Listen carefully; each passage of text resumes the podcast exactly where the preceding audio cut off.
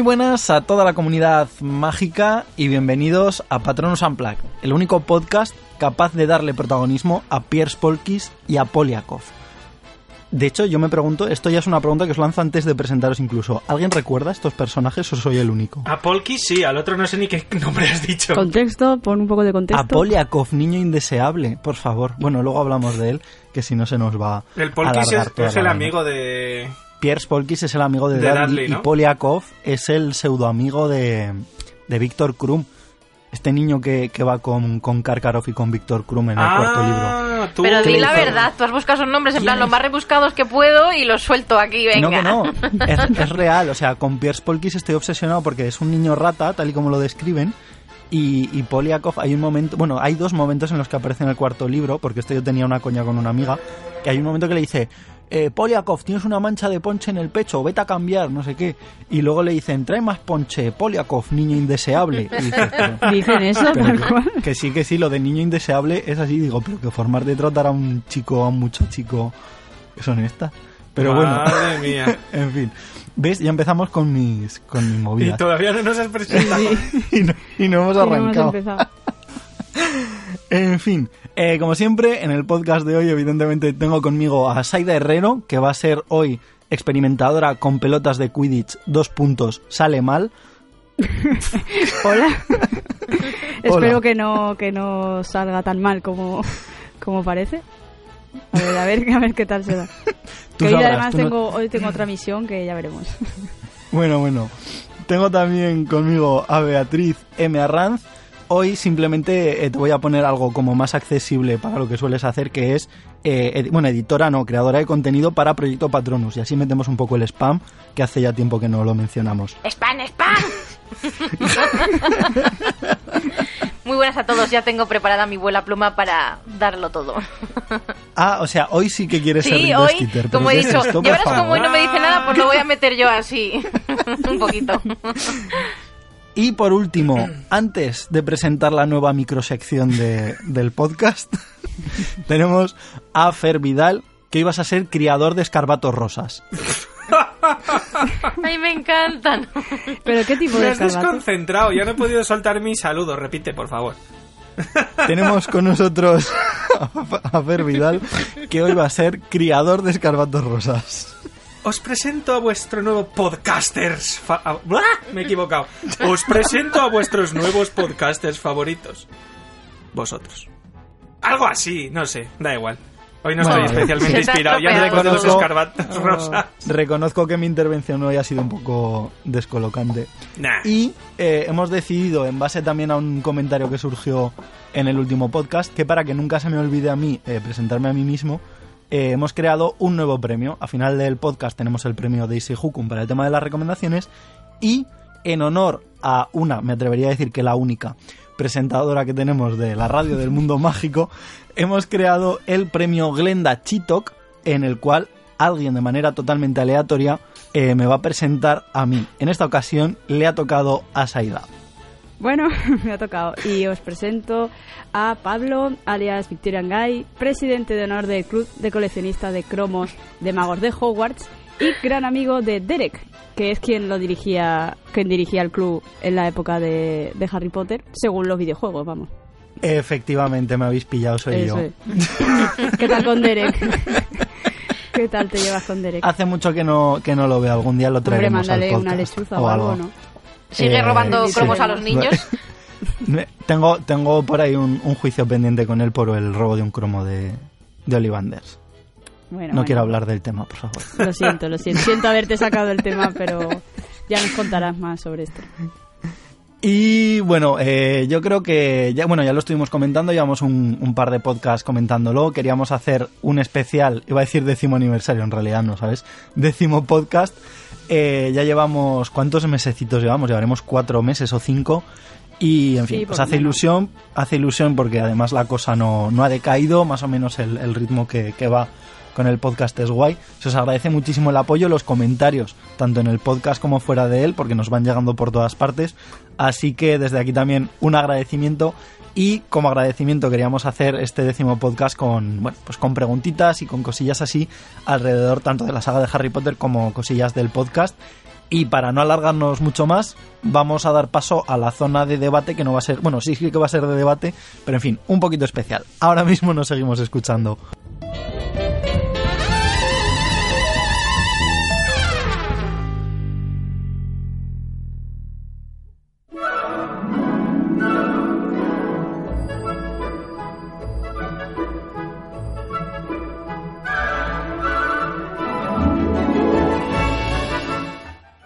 Ahora, como decíamos, traemos una lista de preguntas y de comentarios así un poquito en general. Nos han llegado de todo, hay que decirlo. Hay eh, sugerencias para próximos podcasts. Uno, de hecho, que yo creo que no nos habíamos planteado, pero no estaría mal, que es hablar de los plot holes o de las eh, incoherencias, de los vacíos argumentales dentro de lo que es la saga de Harry Potter y de Animales Fantásticos. Creo que puede dar de sí, pero bueno, también con el canon este cambiante que estamos teniendo últimamente, eh, habría que ver cómo se acaba de enfocar todo. Pero al margen de eso, como decía, tenemos unas cuantas preguntitas de gente que suele escuchar el podcast, de amigos, de familiares. Eh, para que no se me olvide, eh, teníamos una por ahí pendiente de una amiga de Bea, que además se aprovechará para saludarla, que le debe un saludo. Y yo creo que podemos arrancar con esa. Hola, meme. Te saludo desde el podcast. ¿Estás contenta? Espero que estés contenta, que me da la matraquilla con eso, porque, bueno, está muy contenta con el podcast. De hecho, se volvió a leer los libros a raíz de escucharnos, que le entró otra vez el gusanillo, el cola gusanillo. El cola gusanillo.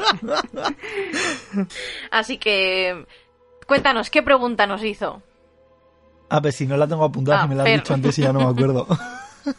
Fer, que además tienes que contestarla tú, que eres el experto. Pero ¿por qué tengo que contestarla yo sin más?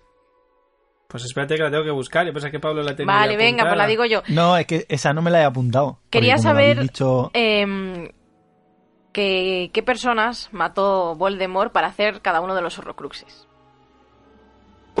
Para eso tenías Hay que, que, decir leerlo, que esta, Fer. esta, esta pregunta viene en relación a un intenso debate que tuvimos, eh, no sé, hace dos o tres podcasts, creo, ¿no? Mm. Sí, no sé si fue, Porque- me parece que fue en el 7 o en Sí, el creo que 6, sí. no lo sé, en este en el que de hablábamos del qué pasará en Ah, Harry no, en, el 7. 6, el de las teorías que nunca fueron. sí. Ese, ese, ese, en ese fue. Pues bueno, ya estuvimos comentando, si no recuerdo mal, que el primer Horrocrux lo creó, o sea, creó el anillo, si no, si no nos fallan los cálculos, eh, con la muerte de su... ¿Era su abuelo? Es que nunca me acuerdo, ¿ves? O sea, con, con Marvel Estaba su abuelo y su tío, sí. ¿vale? Que es el anillo perteneciente, obviamente, a, a la familia Gaunt. Y es un anillo que pertenece, pues, también a la familia Peverell, ya que ya dijimos que Voldemort es descendiente de- del segundo hermano, del hermano mediano, que es el que tenía la piedra de la resurrección. Y ese anillo contiene la piedra de la resurrección. Aunque Voldemort no tenía ni idea del poder de la piedra. Eso hay que repetirlo porque hay gente que piensa que sí, pero Voldemort solo tenía conocimiento de la varita de Sauco. Luego, el siguiente. Si te digo la verdad, no me acuerdo cuál podía ser, pero yo creo que era el. El tercero, el tercero y el cuarto, no sé en qué orden van, pero yo creo que serían el, la copa de, de Helga la copa y el y guardapelo. el guardapelo. No sé cuál es cada uno. pero- Es que ahora estoy pensando que si el primero fue el diario, realmente con la muerte de Myrtle. No, el, hombre, claro, el primero sería el diario. sí, es ¿no? verdad, es verdad, claro. Es que no me acordaba del diario. Pues claro, el primero tendría que ser el diario, eh, obviamente, de Tom Riddle, con la muerte de Myrtle. Imaginamos, Sí. a los 16 años era, ¿no? Cuando... Eh, cuando 1942, sí, en quinto o en sexto, sí. Sí, Eh, aunque estoy pensando, la muerte de Myrtle la provoca el basilisco, no Tom Riddle. ¿Cómo crea el Horrocrux si no crea él la muerte?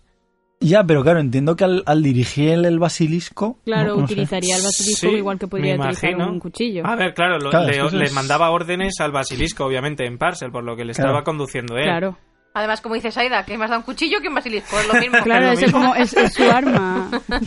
No, importa el medio, sino el fin. Sí. Claro. da igual un basilisco que una cucharilla de té, da igual. Eh, lo- son dos armas potencialmente mortíferas, así que Oye, en Torrente 3 eh, matan a alguien con un con un tenedor, tenedor de de plástico, plástico, en un- efectivamente, en un avión. dentro de un avión. La escena de muerte más épica de todo el cine español. Bueno, no, que luego no se critican por decir esas cosas. ¡Viva el cine español! ¡Viva! Eh, luego, ah, bueno, vale, pues eso, el segundo, el anillo, con la muerte de Marvolo Gaunt, también conocido como Sorbolo Gaunt en el habla hispana. No vamos a entrar en más detalles de por qué hicieron eso, está en el podcast número 6, si queréis escuchar el debate. Eh, luego estaría, no sabemos exactamente en qué orden, pero yo creo, creo, por ser él y por ser Slytherin, yo creo que haría primero al guardapelo. Puede ser. ¿No? Sí, es que Digo no sé, yo yo creo que depende porque... lo consiguiera. Claro, es que en teoría, como también estaba con todo el tema de lo de Borgin y Burks y que le llegan cosas en ese a través de, del tema de la compra de antigüedades y tal, Claro, la la cosa verdad es, es que no, no lo tengo claro. yo tengo, yo tengo en la cabeza y creía que, o a lo mejor es así y no me equivoco, le- tanto la copa como el guardapelo los consigue de Epsiba Smith. ¿Puede ser? Cri, cri. Pues, pues puede, o sea, sé que, sé que ella le menciona el guardapelo. Es que a mí me suena que es como.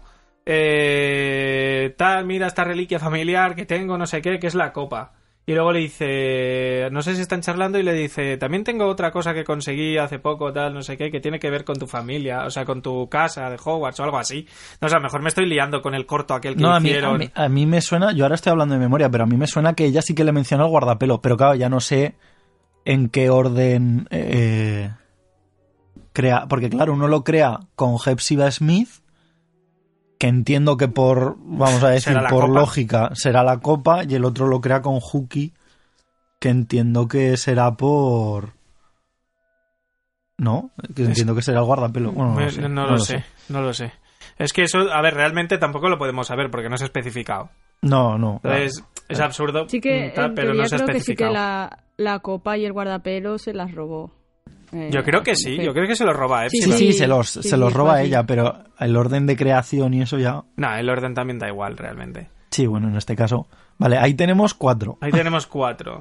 ¿Cuál es el siguiente? El siguiente. Entiendo que debería ser la. La tiara, ¿no? Eh, exacto.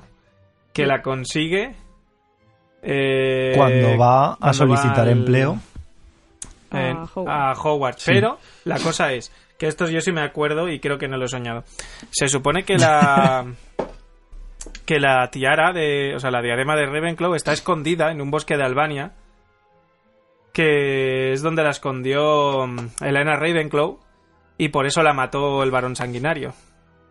Que fue a perseguirla y la mató.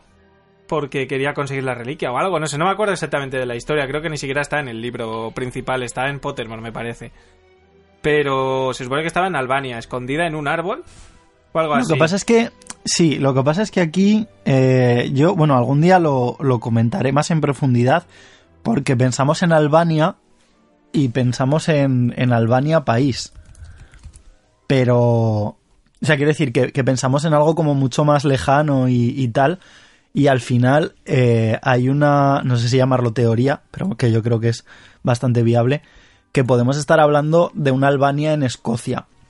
Porque no hay que olvidar que, Reino Unido siempre ha sido Albión. Bueno, siempre, quiero decir.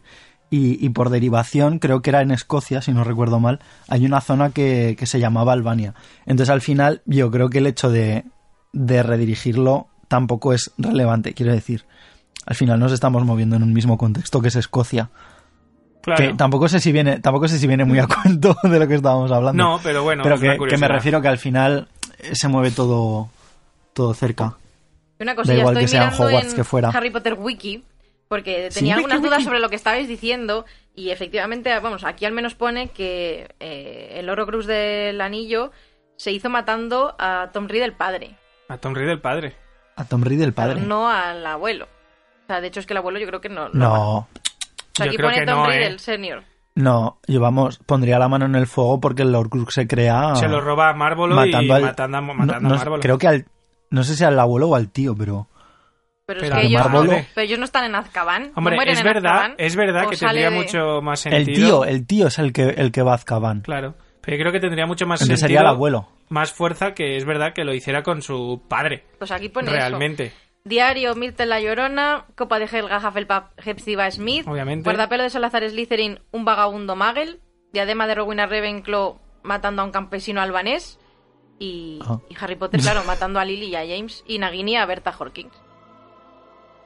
Yo a Sí, y aquí es lo es que es lo hablamos, básicamente. que la Nagini wiki esta no se- significa que sea real, pero vamos, yo creo no, que... además, Nagini no se, no se supone que fue con, con el jardinero este de la mansión. No, no, no. Ahí es no. imposible Bueno, que no Voldemort sé, yo- cree yo, un entendido Horcrux. que... Me suena a mí que Dumbledore sospechaba eso.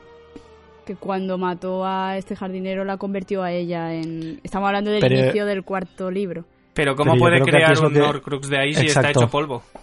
Claro. De hecho, está lo pone en la mierda, ¿eh? Wikipedia esta también, que parece que vaya fans que tengo que ir a recurrir ahí, pero bueno, pone Dumbledore creía que se había creado con el asesinato de Frank Bryce, es. pero en realidad Claro. este me- Horrocrux se había sonaba. creado antes asesinando a Berta Horkins. Mm, Lo pone como Claro. No, a mí aclaración. me sonaba como teoría, no que fuera algo cierto.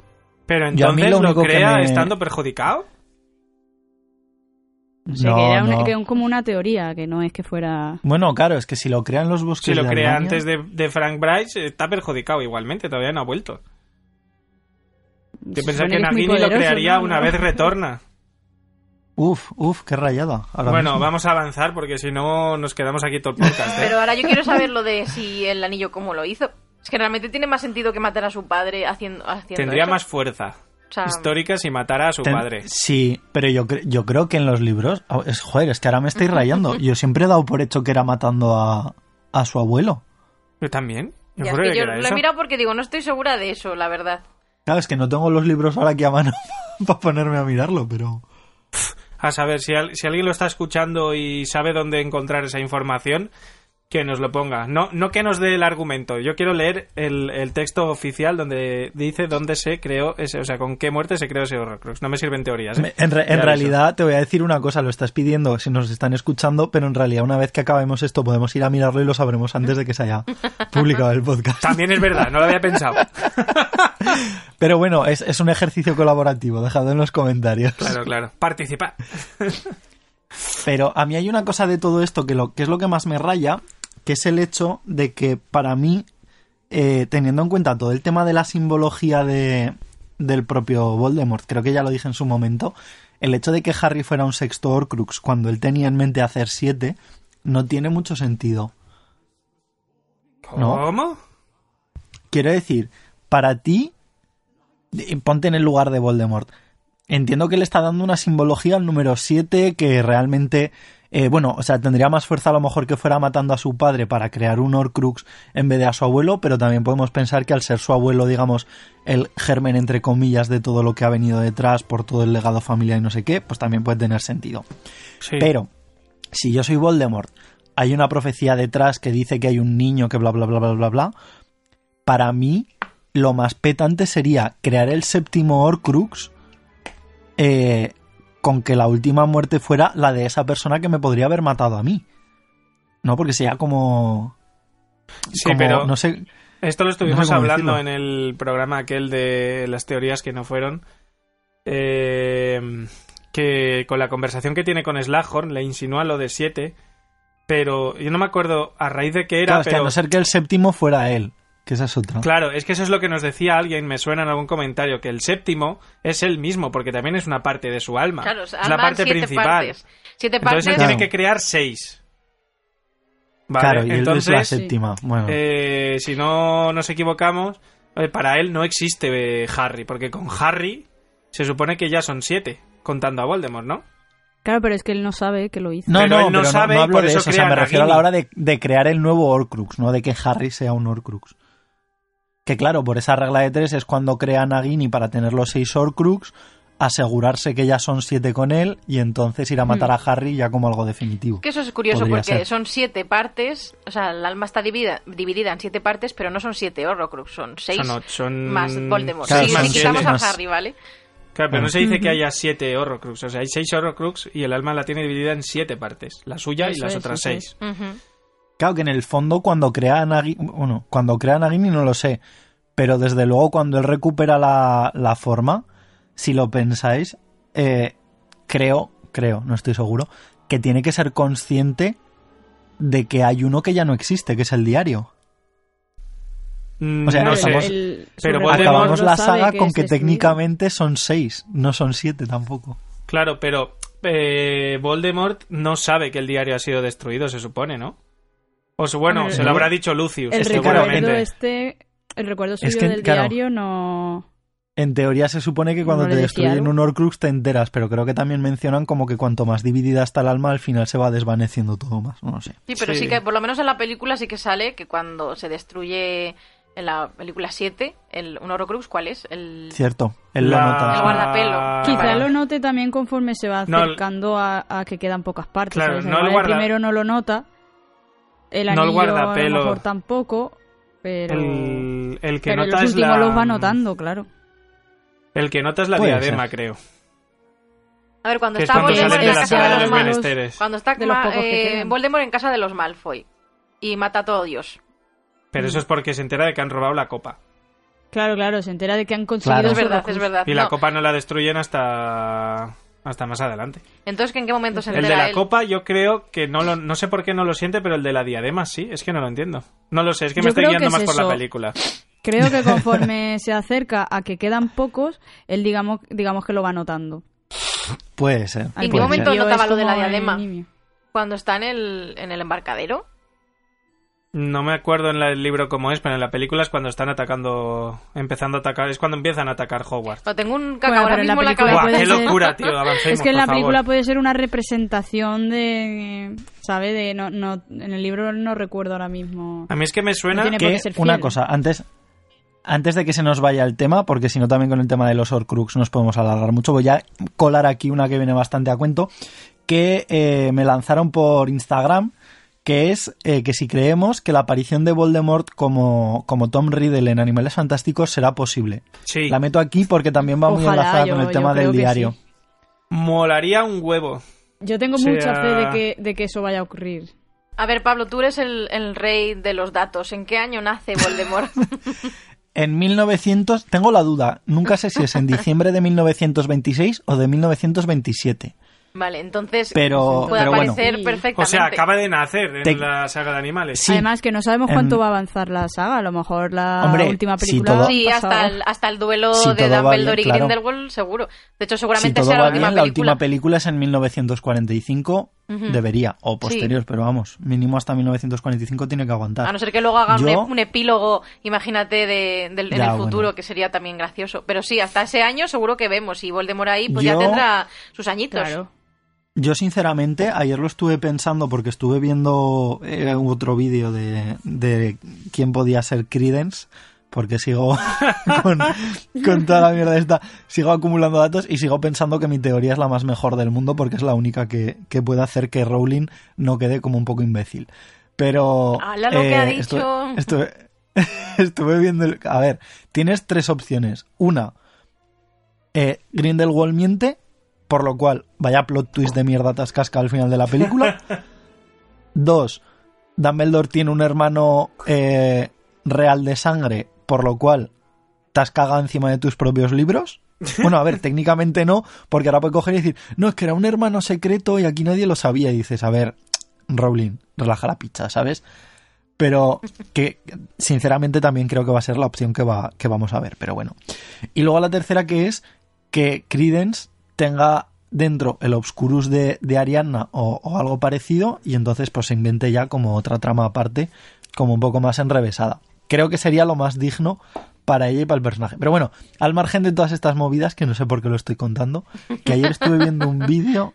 Ah, sí, porque ayer le estuve dando vueltas y, y llegué un poco a la conclusión de que, o por lo menos es la sensación que yo tengo, que se están centrando mucho en el tema Credence, han introducido ya todo el tema del conflicto de Grindelwald y Dumbledore, entonces creo que las tres primeras películas van a funcionar un poco a modo de trilogía y las dos segundas, o sea, de trilogía con todo el tema de Credence, y las dos eh, últimas ya funcionarían como más centradas a lo mejor en el, en el tema del conflicto.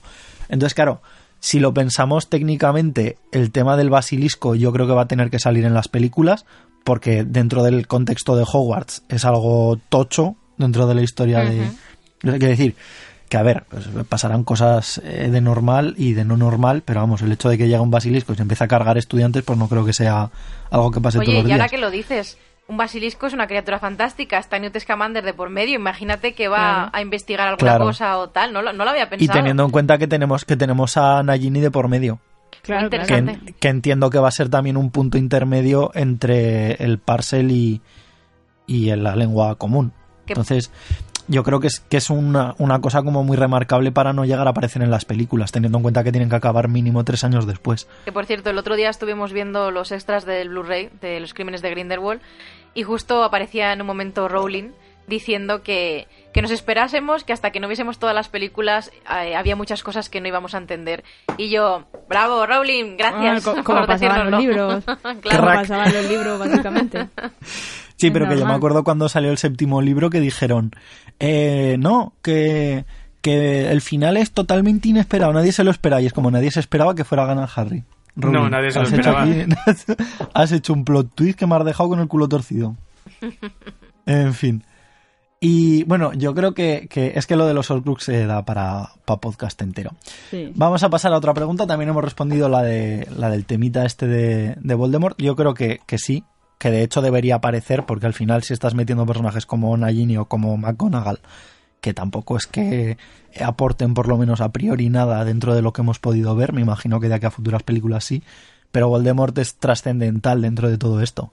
Y de hecho yo creo que incluso ver al joven eh, Voldemort interactuar en cierta medida o por lo menos vivir todo lo que es el conflicto de Grindelwald puede estar guay para... De hecho, Para imagina- marcarle, ¿no? imaginaros que en, el, en las películas nuevas intentan redimirse un poco por no haber aparecido nada del pasado de Voldemort en las pelis de la saga de Harry Potter y que aquí Pues- quieran pues meter algo ser, para ¿eh? decir, oye, así conocéis un poco más este personaje, bueno, la gente que no se haya leído los libros, porque vamos, para mí ser. me parece el gran fallo, el fallo madre de, Sí. de todas las películas.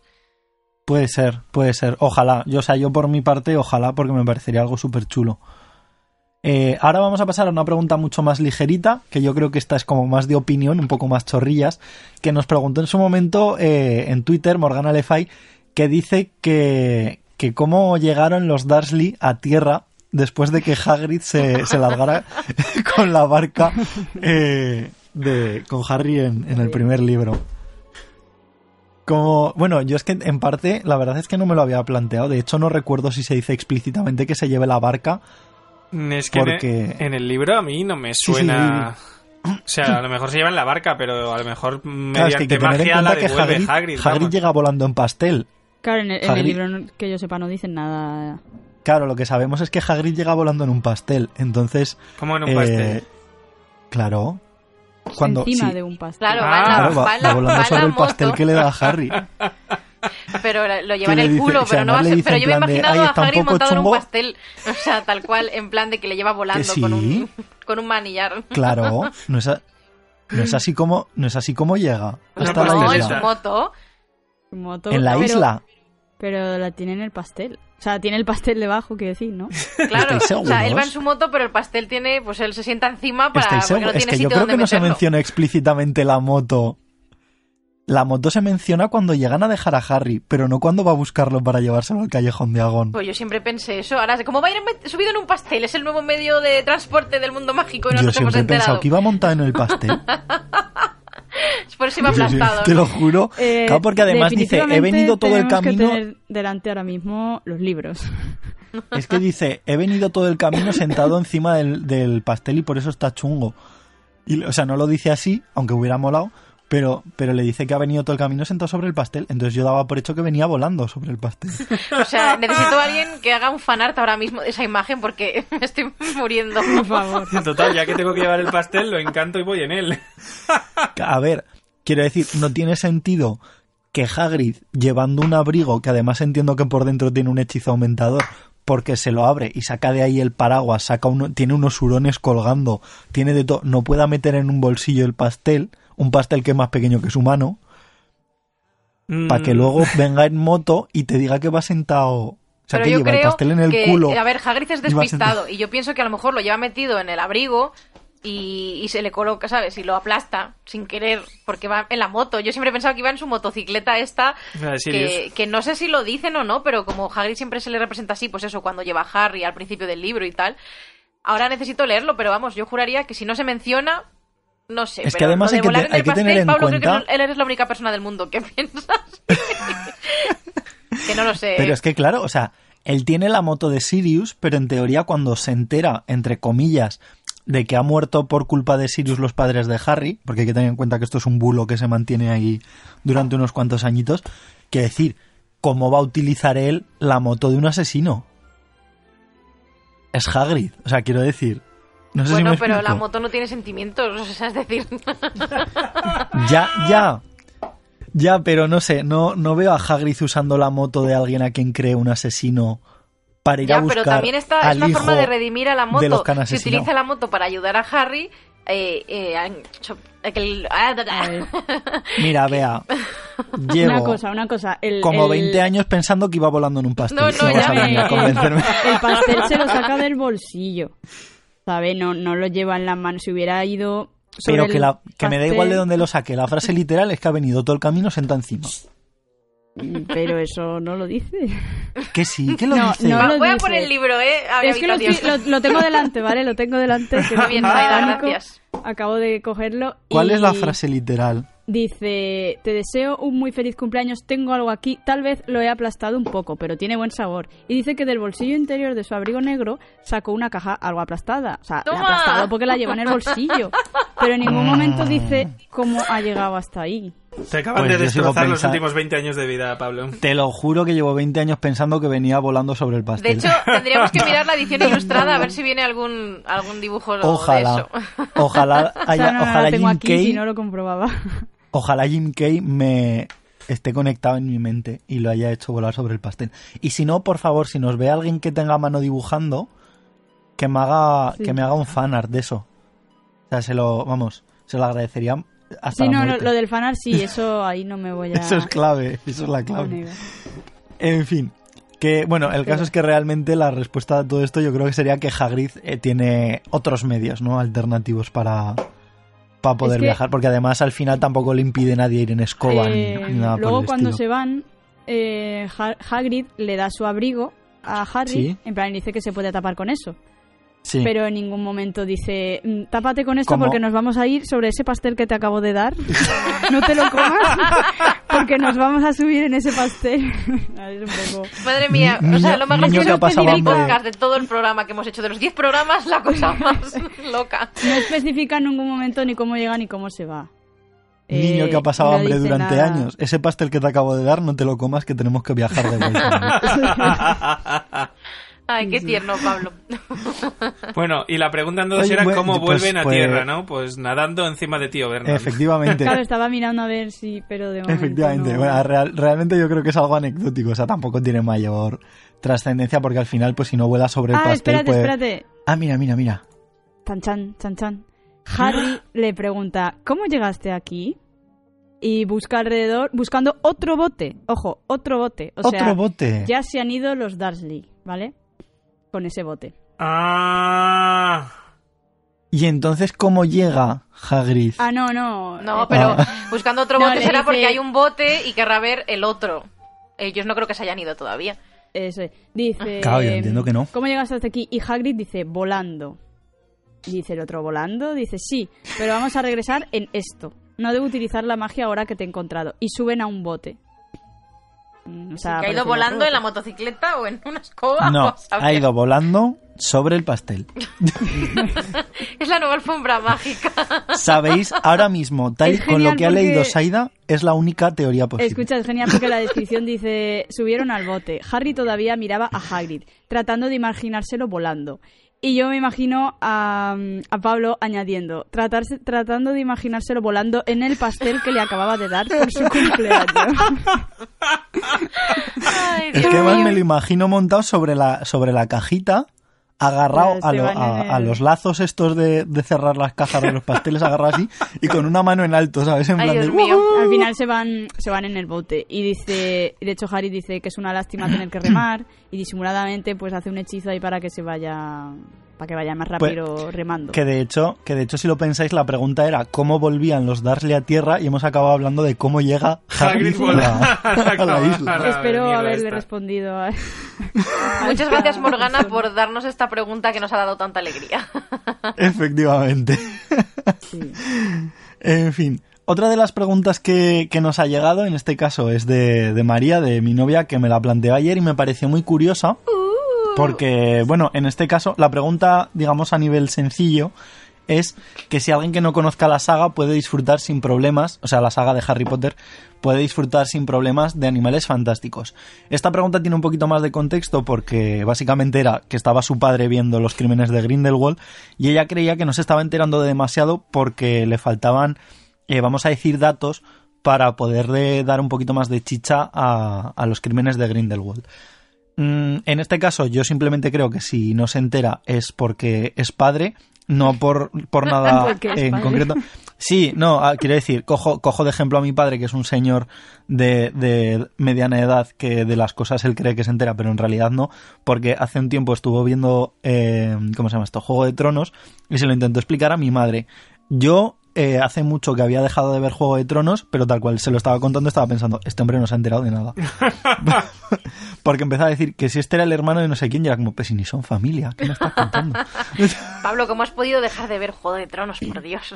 ya ves, no me, no me terminó de... Bueno, Yo de hecho, me enganchaba, pero lo dejé. Lo dejé no cuando hicieron empezado, el ¿pero qué parón de la segunda aquí? temporada. Bueno, Total que eso, la, la pregunta es si creíamos que, que se podría disfrutar mm, igual, teniendo en cuenta que también pues eh, no es lo mismo, ¿no? Y que, y que parte de un contexto bastante distinto. a ver, yo, creo que sí. no sé si Ah. igual exactamente, pero sí que creo que se puede disfrutar perfectamente de forma independiente. Claro. Yo pienso que se puede disfrutar, pero que a lo mejor no se va a comprender en su totalidad. Es decir, Claro, o sea, a ver, a ver, es que ahora que lo has dicho, me ha venido a la cabeza y viendo a Albus por aquí merodeando, pues eh, eh, yo pienso, o sea, eh, yo no puedo hacer el ejercicio, ¿vale? De olvidarme de la saga de Harry Potter y trasladarnos a la saga de Animales Fantásticos, ¿vale? Te mencionan a Yo lo he dicho más de una vez, ¿eh? Yo pagaría por volver a leer Joder, Harry y. Potter por primera vez en mi vida. Y yo. Y Pagaría. bueno, lo que iba, lo que, lo que quería decir es que, o sea, si te presentan al personaje de Dumbledore como te lo presentan en las películas de Animales Fantásticos y tú no conoces a Dumbledore previamente de la saga de Harry Potter, es como, ¿quién es este individuo? Claro. ¿Sabes?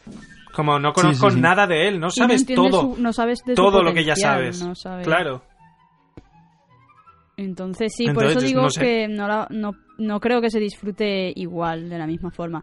Pero sí que creo que es una historia, claro, independiente y que puedes que puedes disfrutar también, te puede gustar. In- incluso Yo- luego eh, darte ganas de, de pasarte a los libros y tener la historia completa. Yo creo que en ese sentido han hecho bastante bien porque han conseguido, que era algo que a mí me daba mucho miedo al principio, han conseguido crear una historia lo suficientemente independiente de, de la saga original como para que realmente si la ves desde cero no te resulte algo, no sé cómo decirlo, súper loco, ¿no? Que digas, ¿y esto eh, a qué está haciendo tanta referencia con, con cosas que no entiendo? Pero sí que es verdad que evidentemente para disfrutar, vamos a decir, la experiencia completa, eh, yo creo que, que sí que necesitas, vamos a decir, entender todo, ¿no? Saber un poquito qué, qué es lo que pasa en Harry Potter. Pero vamos, yo creo que sí. Posiblemente no igual, pero claro, también es otro contexto, está dirigido a otro público, el formato ya no es novela, sino que es eh, cine, que de hecho esto es algo que, que luego la gente se queja porque dice, es que el tema de las adaptaciones, y, y yo siempre defenderé las adaptaciones, pero evidentemente las adaptaciones a cine están pensadas para ser consumidas en, en grupo, porque cuando vas al cine o incluso viéndolas en tu casa, normalmente, hombre, a ver, las puedes ver solo, pero a veces, a veces la ves pues con la pareja o con los hermanos o con la familia, con un grupillo de amigos o tal. Mientras que una Claro, novela es que- normalmente es algo más intimista, ¿no? Eh, Estás tú sí. solo El leyendo. audiovisual es eso, el audiovisual tiene que llegar a un público amplio. No, Claro, y el- es, el- es la un formato muy distinto. No es que no pueda llegar a un público amplio, lo que quiero decir es que la novela se lee independiente. lo que- Claro. aunque la novela, a no ser que la leas en clase en conjunto con tus compañeros, que puede ser. No, sí, no, no es que no puedas, no es que no puedas hacerlo, pero que por eso tiene también las novelas lógicamente tienen un mayor número de detalle, en fin, eh, Claro. es un medio que puede permitirse ese lujo que no puede permitirse el audiovisual. Entonces, es normal que cuando pasemos perdamos detalle, está claro, pero es que tienes que leerte los libros. Si solamente te quedas con las películas, ¿qué esperas? ¿Tener es ahí un- todos los detalles? Ese O- es un paso o que no, quería dar decir, yo de... Yo lo veo lícito el hecho de no, de no leerse los, las novelas. Pero claro, evidentemente no la experiencia que, tienes, detalles, claro. claro, Es que la experiencia eso. que tienes es muy distinta. Que lo Eso que quería decir es que también si pensamos en las películas de la saga de Harry, eh, no se entienden bien del todo si no te has leído los libros. Es decir, yo he hablado No, eso- con sí personas que que, no han leído los libros y que siempre estaban preguntando cosas que, que no entendían. porque claro, nosotros entendemos porque lo tenemos en nuestra cabeza y lo- las piezas que faltan las construimos con lo que sabemos ya de antes. Entonces, Claro. pues con animales pasa un poco lo mismo. Claro, Aunque también los- pienso que la primera película eh, es más asequible que la segunda. Eh, porque Hombre, ya la, empiezan a la meter primera y la segunda son. La La segunda primera y la la segunda son como mucho más, más bien adaptadas. eh, Pero no, me la refiero novela. de Animales Fantásticos, que la primera película Ah, de animales, a la gente animales. que no ha visto Sí. Harry le puede entrar mejor, por así decirlo. Porque la Sí, segunda pero que ya luego a también meter... han llovido. También han llovido críticas, porque yo, por ejemplo, me acuerdo cuando hice la, la crítica para el canal, eh, yo sigo diciendo, a ver, ahora tendría que volver a verla y tal, pero a mí, por ejemplo, el primer visionado y el segundo, porque la vi dos veces el mismo día, eh, no me gustó. Me acuerdo no me del gustó podcast. por... Claro, el, el podcast, a ver, no voy a decir que fuera incendiario, pero, pero en fin, le cayeron muchas hostias. Sí. Eh, pero a mí no me gusta por cuestiones narrativas, no por porque no entienda qué es lo que está sucediendo. Y yo me acuerdo que me llovieron hostias porque decían, es que eso es que no eres un verdadero fan. No, perdona. Como No fan la qué, disfruto, claro, como fan la disfruto como un enano. Pero a nivel narrativo resulta muy confusa, aun sabiendo quiénes son todos los personajes, aun sabiendo algo que hay gente que considera Claro. spoiler, que es que, que Tina y Newt hagan lo que hagan van a acabar casados. Ya. O sea, quiero decir, ¿Eso es sabes spoiler? mucho. Te- tú te- claro. eh, eh, esa gente no se ha leído eh, Animales Fantásticos directamente, que existe desde hace la muchísimos dedicatoria. años. Bueno, la dedicatoria y la biografía. de- Claro, por eso digo, la biografía Ujú. ya te estoy diciendo. Y vamos, cuando fue claro. publicado Animales Fantásticos? ¿En el 2001? Mm, no recuerdo ahora mismo, 2000. pero hace muchísimos Sí, años. será, yo que ser 2001, 2001, 2002, estoy yo por ahí, sí. O sea, fíjate, si hace años... que- No sé, entonces yo creo que al final también es una cuestión de decir que ser, Claro. ser fan eh, también para mí es ser crítico. No, no crítico claro. en plan mal, no crítico en plan mal, De hecho, es que sino crítico fan- de tener capacidad de decir esto está bien, esto está mal. un fan que no es crítico, a mí personalmente también... o sea, es que eso ya no es un fan, es un fanboy, un, Sí. ¿sabes? Un, un obsesivo de una forma que no, que no es ni coherente. O sea, vamos a ver, tú puedes ser un fan y tener, obviamente, una opinión constructiva. Y, y no sé, no te tiene por qué gustar todo. Y, y si no te gusta, eres un mal fan. ¿Por qué? Ya, es que cuántas No veces he escuchado eso opinión, de, ¿sabes? ala, ¿no te gusta No la película? Pues, pues vaya fan. Y es como, pero es que es eso, no somos fan, no somos Pues- más afán, o sea, más afán, o sea, Más sino, afán. sino que tenemos Claro, un tenemos- criterio y fan lo que mola es saber criterio, poder es. criticarlo también. Y de hecho es lo que me duele, de hecho precisamente cuando eres fan, a veces te duele que algo no te guste y porque te, duele- te Sí, llega a. Claro, lo más íntimo Que de yo tu creo que es donde yo creo que es donde viene ahí todo el tema de la indignación y la decepción que, que hay mucha gente que ha tenido con los crímenes de Grindelwald, porque te duele que haya cosas que hayan cambiado y que se estén saltando a la torera y, tal. Pero que bueno, que tampoco es cuestión de coger las orcas y las antorchas No. y, y ir a matar a Rowling como ha pasado con otras cosas. ¿no? También hay que tener cuidado ahí con la delgada línea, ¿sabes? De lo que a ti te gustaría que ocurriera, lo que ocurre de verdad, y luego indignarte, porque es en plan, vamos a ver. Eh, Yo quería que se casara con no sé quién, ya no me gusta, vaya mierda de película. en fin. Eso puede ser. En fin, el caso es que, que lo que decíamos, que es disfrutable, posiblemente no de la misma manera que Harry Potter, porque es eh, formato distinto, es otro momento histórico, el público es distinto, pero es disfrutable, o sea, tú lo puedes ver de manera independiente y entenderlo como una historia aparte. Yo creo que sí, que es viable. De hecho, yo tengo la sensación de que ha servido para, para enganchar a mucha gente, sobre todo gente más joven, al tema de Harry Potter. Así que en ese sentido, por mi parte, GG con todo lo que, lo que ha pasado. En fin, otra preguntita que viene es ¿cómo es posible que Petunia viera a Lily convertir las tazas de té en ratones si estaba la ley de limitación de la magia en menores de edad? Que la voy a unir a otra, que es que como en la película de Harry Potter y el prisionero de Azkaban eh, están haciendo, bueno, Harry concretamente está haciendo el hechizo Lumos y no recibe un aviso del ministerio, mientras que sí que, por ejemplo, en la Orden del Fénix eh, recibe, recibe notificación. Eso es una pasada por el forro total. Una sacada de miembros sobre la mesa. total. Sí, aunque, Aunque- bueno, de hecho aquí voy a, voy a recomendar el vídeo este que, que dije hace unos días de Scarlett Harzak, que habla sobre todo el tema de los planos y cositas así en Harry Potter concretamente y el prisionero de Azkaban. Y habla sobre, sobre este momento de- del hechizo Lumos. No es para mí tanto a lo mejor la importancia de que esté haciendo magia, sino que realmente es un recurso narrativo, porque si os fijáis, la, la cámara en ese momento está como yendo hacia adentro y hacia afuera y moviéndose un poco eh, para explicar también todo el tema de pues, la relación que existe entre Harry, el mundo de la magia, los Dursley. Entonces, pues bueno, yo creo que es más un recurso narrativo. Sí que es verdad. Cinematográfico además, ¿eh? Claro, sí, sí, cinematográfico 100% pero creo que en ocasiones eh, el fallo, muy entre comillas, ¿vale? De, de estas cosas es que, claro, eh, Rowling nos ha explicado unas reglas para un universo escrito. Eso es que luego al adaptarlas al universo eh, audiovisual pues ya es un poquito más complejo. Sí que es verdad que en el caso de lo que comenta de Lili Petunia es algo más escrito que audiovisual porque es algo que no llegamos a ver y entonces ahí ya sí que hay un poquito más de vacío legal. ¿Qué opináis con, con este tema? También en la época en la que aperciben a Harry, eh, si no recuerdo mal, también es una época en la que él está ahí como como en entredicho, ¿no? Como en vamos a vamos a buscarte cualquier cosa para ir a por ti, ¿sabes? También es una forma que posiblemente cuando sepan que un menor de edad ha hecho magia, supongo que, que se que verán de qué se trata el tema, ¿no?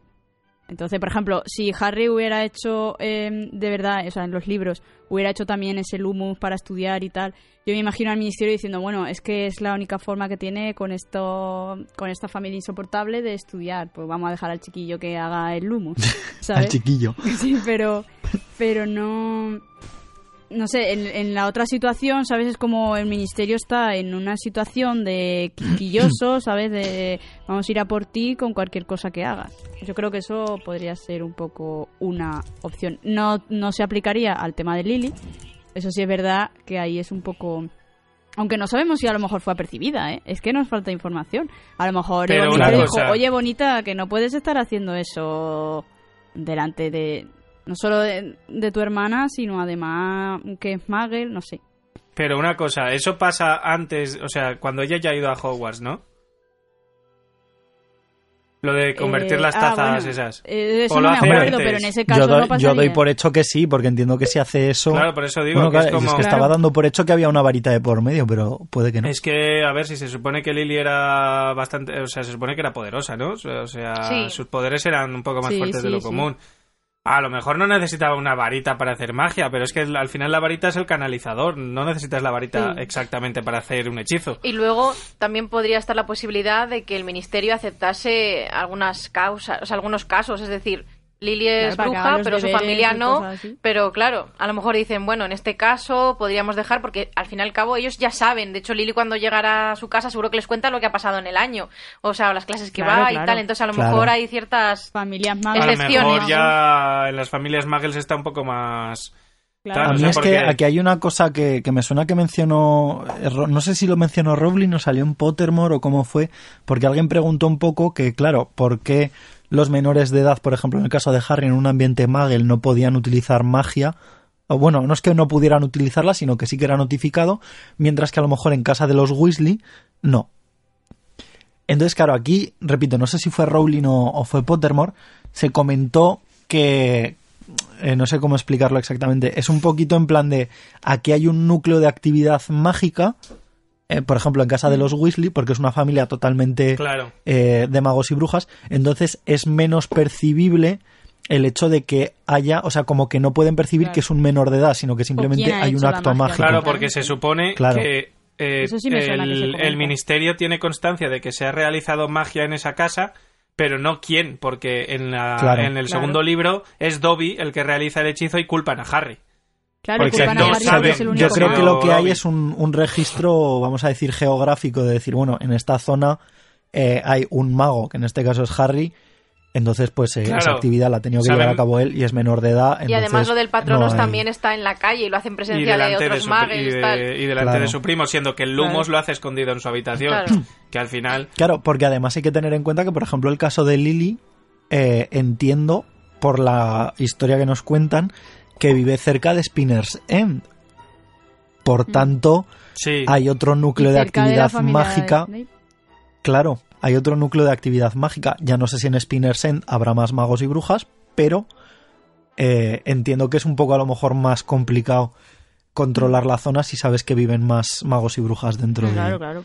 De eso. Yo creo que No se puede si relacionar no, con el digo- giratiempo. Es decir, a Hermión le dejan usar un giratiempo cuando no deberían, pues en este caso igual hay excepciones, hay menores de edad, pero que viven en... su- que mientras lo hagan en su casa seguro que tienen permitido, entre comillas, hacer cosas Bueno, así. ojo, a ver, y que estamos también dando por hecho una cosa, y es que a nivel de legislación eh, todo ha funcionado siempre igual.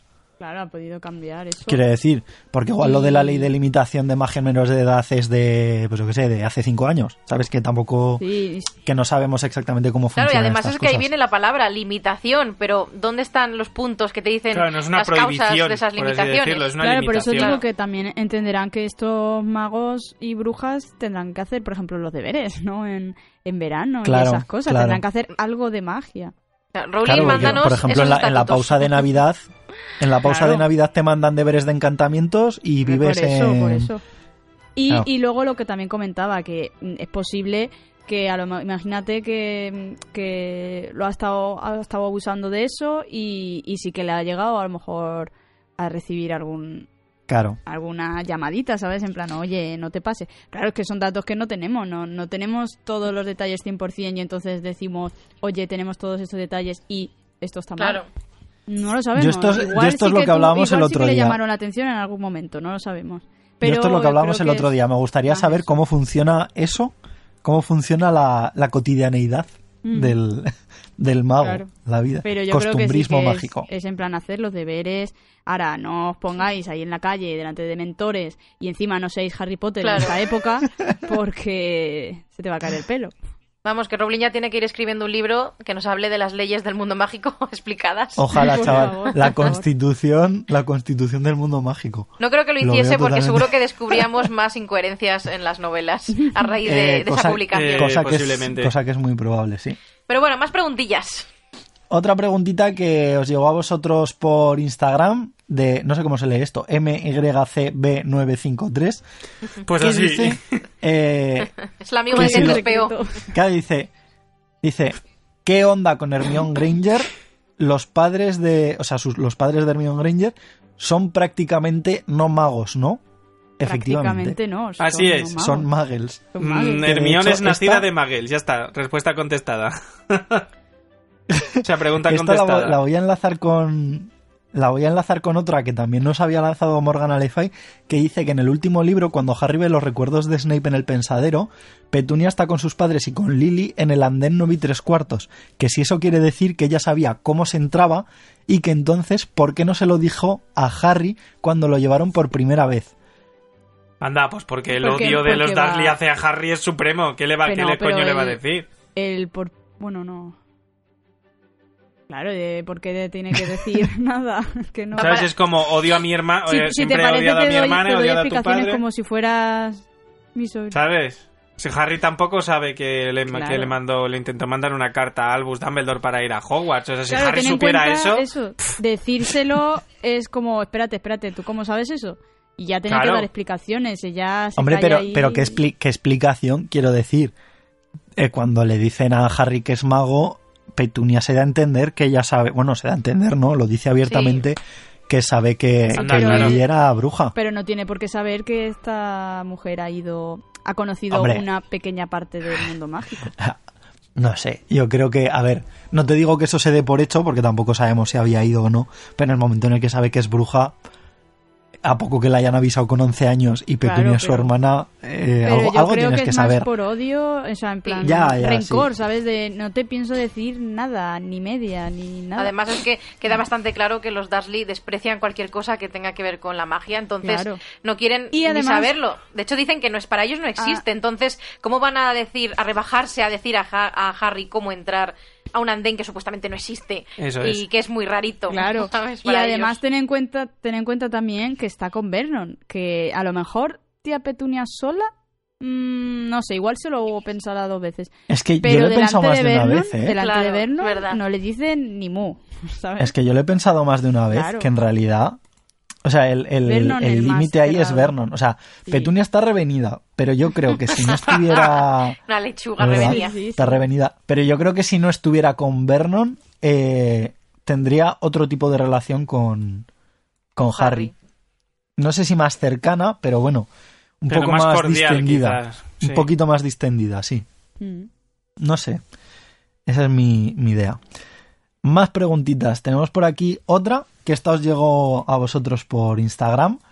Que además la podíamos haber mencionado con la primera porque volvemos a tocar el tema de los, de los Horcrux. Me niego a llamarlos Horrocruxes, lo Por siento cierto, mucho. por cierto, y perdón, ¿Qué? antes de que pasemos Sí, sí, sí. de punto, eh, en el libro eh, no mencionan en ningún momento a tía Petunia, ¿sabes? O sea, quiero decir, eh, va al, al andén con, con Vernon. Va con Vernon en la estación, carga el, el baúl con Vernon, tal, y Vernon le dice, ale, ahí te quedas.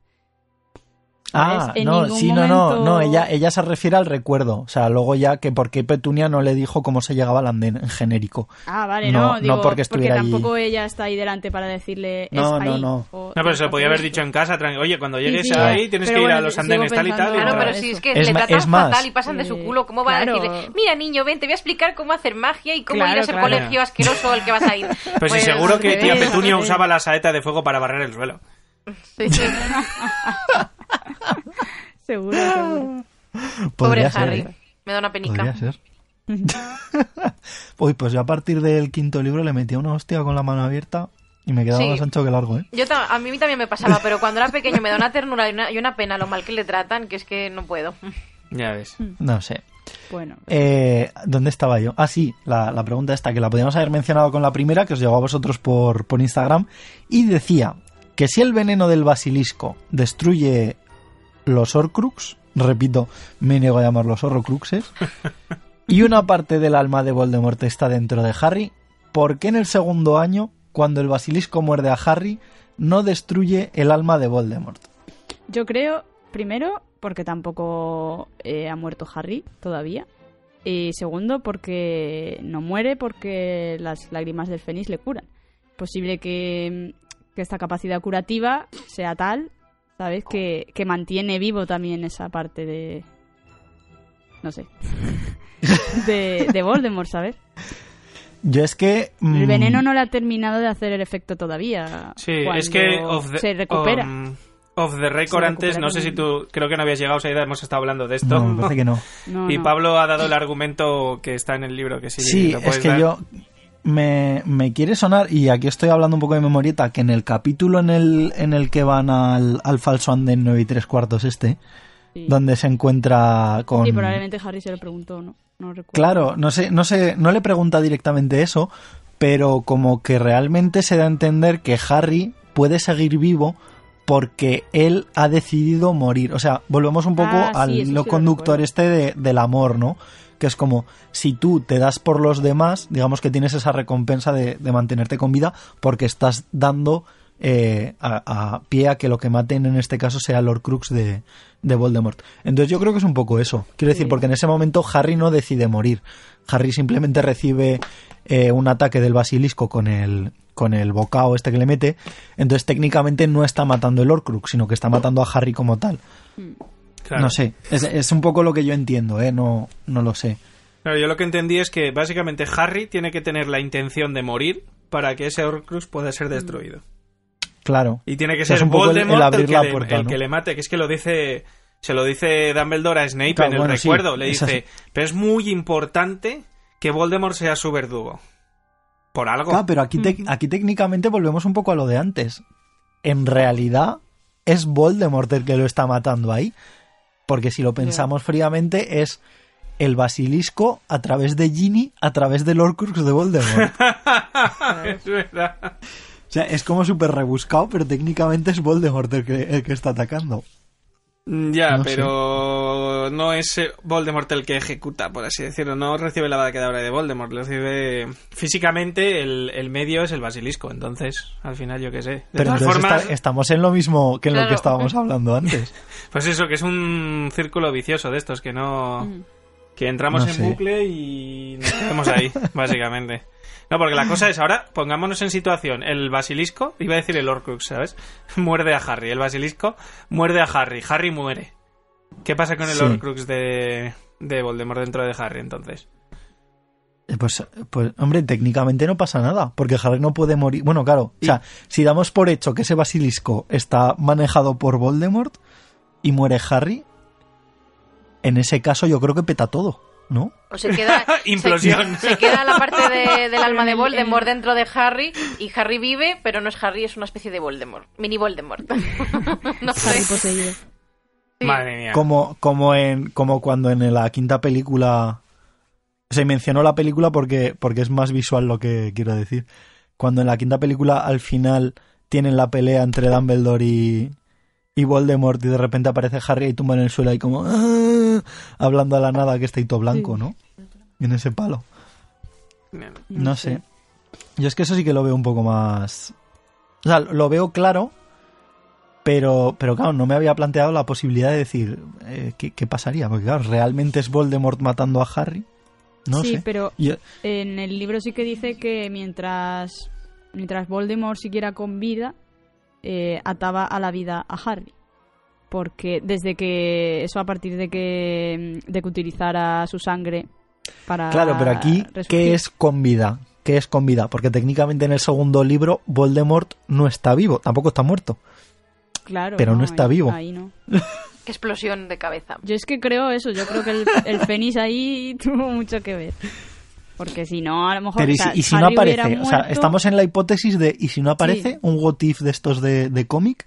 ¿Y Sí, si sí, no claro, que, que Harry Fénix? muere y yo creo que también hubiera muerto. O sea, Harry muere y el Horrocrux también acaba destruido. O sea, Harry y el Horrocrux habrían muerto, en mi opinión. Claro, es que en el fondo si Claro. lo piensas es un Pero poco... porque o la sea, sangre sí, del basilisco habría hecho el efecto de destruirlo. Pero es que en este Eh. caso no, no ha dado tiempo de hacer ese efecto. En el, claro, es el que Fénix en el fondo si lo piensas, voy a, voy a poner un ejemplo muy hardcore, pero tú coges un gato, lo metes en una caja de cartón y, y tienes dos opciones. Que esté vivo Sí, o que claro, esté muerto. no, ya, no, quiero decir, y tú, y tú le quieres pegar un tiro, tienes dos opciones, o le pegas el tiro a través de... Hostia, que suena muy, muy Eh, hardcore Sí. ¿A sí, esto cuidado que nos acusan. no estoy, no estoy ¿Quieres defendiendo. No, a lo que quiero llegar es que tú eh, puedes pegar el tiro y entonces rompes la caja y rompes. eh, bueno, rompes y matas al gato.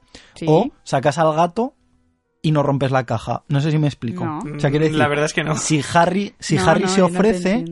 Da pie a destruir el Horcrux. Porque él se, se ofrece a morir. Pero si él no se ofrece, el Horcrux sigue dentro, por lo cual se destruye. Pero Harry sigue siendo el continente. Entonces destruyes el Horcrux y a Harry. ¿no? Sí, sí, ¿no? Pero si él no se ofrece. que- A ver, yo estoy de acuerdo aunque con no Saida hubiera, lo aunque de... no se hubiera ofrecido, aunque no se hubiera ofrecido, eh, lo puedes destruir igual, porque vamos a ver, eh, que los horrocruces son objetos que no se no se ofrecen a, a morir, ¿sabes? No, no, pues a eso me refiero. O sea, es como el les clavan- Horcrux, o sea, yo cojo el la Horcrux se iba a destruir. Cojo la copa El y le se iba a destruir sí o sí. ¿sabes? Pero me refiero que el Horcrux Claro. se iba a destruir sí o sí. Sí. Lo que pasa es que como Harry está vivo, tiene la opción de decidir no destruirse él. Si se ofrece, ¿no? Mm, No, no, yo pienso que, que se hubiera podido destruir igual aunque Harry no se ofrezca. Ya, yo ¿sabes? también, yo estoy de acuerdo Verdad. con Saida. Claro, Es te de- destruyo. Lo que claro, pasa pero, pero es aquí que la en este diferencia caso es Harry está muerto o no. Claro, Harry, Harry se iba a moriría destruir sí o también. sí. Yo creo que Harry moriría Claro. también, claro, moriría. Es decir, es si sí. Harry recibe un veneno mortal, se va a morir porque sí, porque es una persona eh, mortal. Y Claro, si está el pero en Horcrux este dentro, caso- se debería morir En ese también. caso o no sea, ma- destruirías el Horcrux. Pero No, ¿por qué pero- no? No, Pero no. yo pienso que en este caso, eh, eh, dada la- el tipo de muerte que iba a tener, el Horrocrux Sí. también se iba a destruir. Eh, si Sí, Harry claro, hubiera muerto este caso sí. apuñalado con un No, cuchillo en ese caso no. En el, ese caso no, el claro. Horrocrux seguiría. ¿Sabes? Claro, o sea, Claro, Como pues va a morir por un el veneno de basilisco que puede contra ese contra ese Horrocrux, ¿sabes? Sí. Entonces el, el Horrocrux va a ser destruido. No lo es, ¿por qué? Porque el, el- la, la capacidad curativa de- del Fénix es superior al basilisco y superior a todo. Y entonces mantiene vivo tanto a Harry como al Horrocrux. Esa es mi, mi teoría. Sí, sí, que sí, si sí, no sí. hubiera aparecido el Fénix, estaríamos hablando de otra historia. Estaríamos hablando de un Harry muerto y de un Horrocrux destruido. Claro. Y se acabó la historia. Y, A se, ver. y si hubiera acabado la saga. Claro, claro. es que lo del. Fénix a mí me, yo creo que tiene sentido con Harry, pero no sé si tiene sentido con lo del Horrocrux en sí, porque No sé. No, o eso dicho yo por eso que es llevo, porque ¿Qué llevo momento? la Que es porque capacidad curativa de este ser. Claro. O sea, porque has dicho que, que llega rápido. Pero claro, aquí tendríamos ya que hablar de las leyes de los Horrocrux, de cuánto Claro, tarda en destruirse un Horrocrux. Tienes desde que entra el veneno, tiene 5 minutos, 10 minutos. Ahí está, Tampoco lo sabemos. es una teoría, entonces, es una teoría claro, claro. completamente. Pero sí, me parece que es bastante loable. Aunque me pregunto lo de siempre. Rowling fue un fallo, no lo había pensado bien. ¿O qué? O, o, o es que tiene ese tiempo con el que jugar que nosotros no conocemos. No sé, yo es que creo que aquí está muy. O sea, condiciona todo el hecho de que Harry no sea consciente de nada, entonces. Muere Harry y en este caso, como consecuencia, moriría el, el Horrocrux. Pero. Tampoco pero no sabemos sé, o sea, bien cómo funciona un Horrocrux en un ser vivo. Eso es, a lo mejor. Ya, sí, bueno, solo porque por Harry. Es que Harry es morir- único para todo, macho. No, pero. Harry es único igual para todo. Bueno, en Nagini también igual. vivo. Quiero decir, a lo mejor. Claro, porque esa es otra movida. A lo mejor si, si Nagini hubiera muerto eh, en plan una muerte natural, a lo mejor el Horrocrux también habría sido destruido así, porque el Horrocrux dentro de un ser vivo funciona de esa manera, pero no lo sabemos porque no se ha dado nunca ese caso. Y luego a lo mejor No están las diferencias entre un ser vivo, es decir, un animal, por ejemplo, y una persona. Pero en el caso de Nagini, tampoco es, un persona. animal tal cual, es un maledictus. Entonces ya nos volvemos locos con todo esto. Y Claro, todo es esto que aquí ta- no lo aquí sabía, también- entonces... Aquí también entra, entra otra movida que es mi teoría. Esta sobre el Horrocrux de Dumbledore, porque hay gente que la comparte y dice que el Horrocrux de Dumbledore es, es Fawkes. Pero claro, técnicamente es un ser vivo que cada X tiempo muere. Pero por lo Dumbledore, cual- ¿por qué tiene un Horrocrux? Me he Bueno, perdido. esa es, eso- Es una teoría teoría. extendida No, no, que yo no he entendido de dónde sale. ¿A quién ha matado a Dumbledore para eso? A ver, Ahí yo es en su donde se dio cuenta de que estaba llegando demasiado lejos con Grindelwald. Grindelwald Chan, tiene chan, un chan. Mira, a ver, bueno, la, la voy a resumir, ¿vale? Yo pensaba que el Horrocrux venía de, de la batalla contra Grindelwald porque en el cromo de magos y brujas se dice que lo derrota. Entonces yo daba por hecho que era que estaba muerto, ¿vale? Y que como en 1945 Pero está en la eh, Voldemort... en Pero no, pero no lo pone en el cromo. Escucha, claro, hasta, hasta el séptimo libro creemos que Grindelwald, bueno, no creemos, sabemos que Dumbledore ha, cito literalmente, derrotado a Grindelwald. No sabemos nada más. Entonces, yo durante un tiempo pensé que esa derrota era igual a muerte. ¿Vale? No era algo que le pegara a Dumbledore, pero entiendo que al ser Grindelwald, ser un mago tenebroso no sé qué, no sé cuántas, pues bueno, lo mató y ya. Entonces yo daba por hecho que como esto era en 1945 y en 1942 eh, Tom Riddle ya había creado su primer Horcrux, esto era una, digamos, salvaguarda de Dumbledore para poder continuar luchando de alguna manera con todo el tema de, Tom. Entonces, de repente me dicen, pues eh, no, porque mira, Grindelwald está vivo y esto no tiene ninguna puta lógica, chato. Y yo dije, bueno, pues entonces voy a seguir buscando otra excusa porque me apetece seguir manteniendo mi teoría. entonces, claro, yo aquí fue donde realmente me empecé a plantear algo y es que se supone que los Horcrux eh, realmente surgen no por el hecho de matar a alguien, sino porque realmente se te parte el alma. ¿Vale? O sea, quiero decir, se te parte el alma evidentemente como consecuencia de haber matado a alguien, que no necesariamente por un sentimiento de culpa ante la muerte de ese alguien. Pero bueno, entiendo que Voldemort también es un poco sádico para estas cosas, entonces vamos a dar por hecho que, que por regla general también interviene ahí un sentimiento de culpa.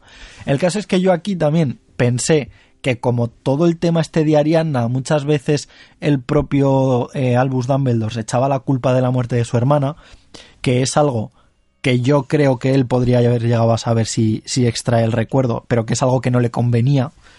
Yo daba por hecho que al, al echarse la culpa de la muerte de su hermana, él mismo tenía el alma rota y había creado este, Vale, este Horrocrux. ¿vale? A través de algo. De hecho, tengo Ya, la ya, sensación de que el guardián, por llamarlo de alguna forma, de este Horrocrux sería Hagrid, porque... Bueno, dice que le confiaría hasta su claro, que propia le vida. confiaría hasta su propia vida. Y entonces aquí es donde había gente, porque esto ya no sé por qué razón se empezó a... Y entonces, ¿qué dices? a- que, el, que el Horrocrux Claro, es el hay, gen- Fénix? hay gente que dice que el Horrocrux es eh, Fox. Pero ¿Por claro, qué? realmente aquí entramos en otra... Porque es una de las pocas cosas que Dumbledore parece que, que mantiene ahí a través del tiempo. Bueno, pero que bueno. mantiene porque forma parte de su Sí, familia sí, no. también, A ver, ¿no? esto, esto, es, esto es que hay gente que lo dice, eh, sin Ya, más. A mí ya. no me convence mucho. Yo no lo creo en absoluto. Pero la frase de Hagrid Pero yo creo que- que es darle mucha Además- vuelta a una frase que no significa eso realmente. Claro. Además No, que no, pero que a lo que voy es al- supongamos- al- Supongamos que, es un que tiene un Horrocrux. ¿Por qué Sí. iba a tenerlo en un ser vivo? ¿Por qué no tenerlo en Claro. un objeto que puedes controlar es- y llevar a todas partes? Es que aquí, aquí es Claro. donde quería yo llegar, porque hay gente que dice que es Fox. A mí no me convence porque creo que un ser vivo Claro. es algo muy raro para ponerle un Horcrux porque no sabes cómo Muy funciona. No sabes si la muerte natural le afecta o no y tal, porque al final un Fénix, por ejemplo, vale, aguanta 500 años vivos, eh, que es algo que me parece más o menos lógico para poder intentar derrotar a Voldemort eh, como tiempo. Eh, entonces, bueno, se lo metes ahí y, y aunque muera, aquí es donde viene mi duda, porque no deja de resucitar y al final sigue teniendo un factor curativo incluso sobre los demás. Entonces, no sé si a lo mejor incluso un Fénix sería hasta la mejor opción para crear un Horcrux. Además, si las, lágrimas de Fénix eh, van contra los Horcruxes, entonces es como que a sí mismo no se puede dañar nunca. Imagínate que es un Horcrux indestructible. Claro, Ya, hombre, claro, según esa teoría sí. Pero, según pero esa teoría así, sí, pero yo sigo pensando que no, que, que no es un... además también te A digo, ver, que Pablo, en concreto... es muy sencillo. Pero espera, Salió dices que no Rowling sabes diciendo cómo... que, que Dumbledore no tenía un Horcrux, pero... Te digo, no sabes cómo funcionan los Horcruxes en, en seres vivos, pero no lo sabemos nosotros. No sabemos si existen libros donde sí que especifica Ya, bueno, que claramente... luego Rowling sale diciendo Claro. que lleva 30 años pensando en esto y que lo tenía todo súper calculado y... ¿Por qué Pero no? que no. Claro, pero por eso digo que realmente al final hablamos sobre cosas que tampoco sabemos del todo. Si hay, si existe ya. esa información o si Rowling realmente tampoco ni lo sabe. O a lo mejor, A de hecho ver, es muy pero- posible que haya mucho misterio. Creo que ya lo hablamos en su día alrededor de este tema, porque la magia oscura, pues, puede Claro, ser impredecible. está muy avanzada la investigación. Me juego lo que quieras a que Rowling dice, hacedme una pregunta cualquiera, que la respondo, se le pregunta por este tema y saldría con el creí que y el pensé que. O sea, lo tengo clarísimo. Yo creía que esto puede funcionar así porque a lo mejor... Digo, pues bueno. En fin, Pero el está caso es bien que... eso también, que ella tenga sus propias dudas. Buf, no sé, creí que y pensé que amigos de Tonteque, yo lo siento mucho. es que llega es un que el punto mundo que es como... mágico es muy amplio. Ella no tiene por qué tener la respuesta de todo. Que su Esto ya es- universo. Esto ya es por, por, por meterme con vosotros y por seguir metiendo ahí. A ver, por yo- seguir pinchando, ¿eh? No es Pero yo entiendo cosa. perfectamente lo que dice Saida. Es verdad que ella ha creado un mundo, pero... mm, Que un mundo que tiene una vida aparte de Harry Potter. No puede sí, crear no, todo, a ver, yo, yo absolutamente entiendo, todo yo entiendo que hay alrededor. cosas que, que Rowling no se habrá planteado. Quiero decir, ella lo habrá escrito y ya pues todo lo que venga detrás o- tampoco vas a o pensar. que puede ir ella mm, profundizando sobre con el tiempo, ¿sabes? No tiene Claro, por qué pero, nacer pero a todo mí, en su de, cabeza. a mí de todo esto, a mí de todo esto lo que me choca es cuando le preguntan, yo no he escuchado a Rowling nunca, jamás en mi vida decir, ah, pues esto no me lo había planteado, voy a darle una vuelta. Digo, o haces eso o no respondas, pero para decirme, yo es que pienso, pero tía, que lo has escrito Claro. tú. O sea, quiero decir, si no te lo has planteado, no te lo has Pero planteado, ella, o me lo dices o no me estas respondas. cosas, ¿sabes? A ella le gusta, No, hombre, en plan, hombre, voy que a sí le gusta. así y me voy a reír, me voy a echar unas Le gusta más cantón un lapicero. Claro, Porque además está. sabe que dice cualquier cosa de estas. Madre mía, mirad lo que ha dicho Rowling, 70 sí. titulares, tal. Y pues bueno, pues bien, ¿qué le vamos a hacer? La chica es así. en fin, ahora eh, vamos a seguir con otra pregunta que también nos lanzaba Morgan. La verdad es que nos lanzó como cinco preguntas que, que estaban chulas. Bueno, algunas un poco más chorras y otras menos. Y esta dice que si estamos de acuerdo con el final de la última película, de la película, cuando en el libro el final le da 500 millones de vueltas. ¿Cómo permitió Rowling que se hiciera ese final? Vale, ¿a qué final se refiere exactamente? Al Eh, yo entiendo que se refiere- o sea, al epílogo, perdón. a- No, La bueno, yo entiendo que se refiere Harry, más... imagino, ¿no? Claro, se Sí, refiere a yo la entiendo que batalla, se refiere a la batalla final. prácticamente. Yo entiendo que se refiere al enfrentamiento y a ese momento en el que Harry rompe la varita y tal. O sea, que se refiere al, final que- de la, vamos a decir, de la chicha, ¿no? De- Ya, ya, ya. del A ver, yo creo que ¿Qué cinematográficamente el final de las películas Pues- es como más épico en el sentido de visual. Porque si hubiera estado Harry en el gran comedor dando vueltas Sí. con Voldemort es menos, Claro.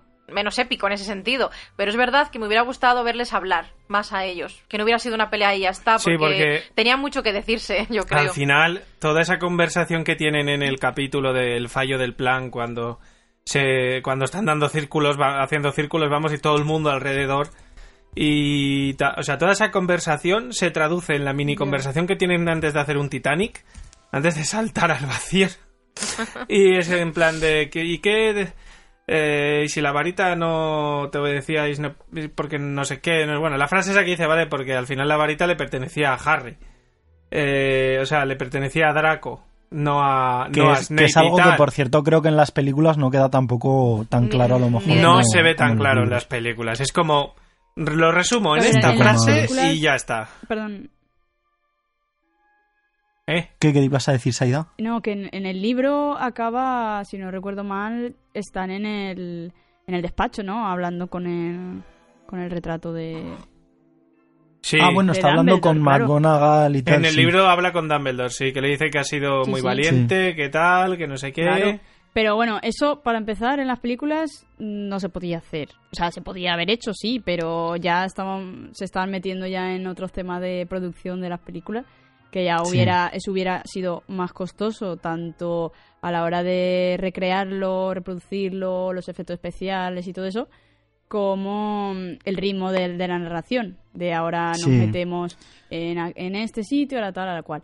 O sea, eso cortaron por lo sano y, y por eso las películas se desarrollan de esa forma y no de la otra.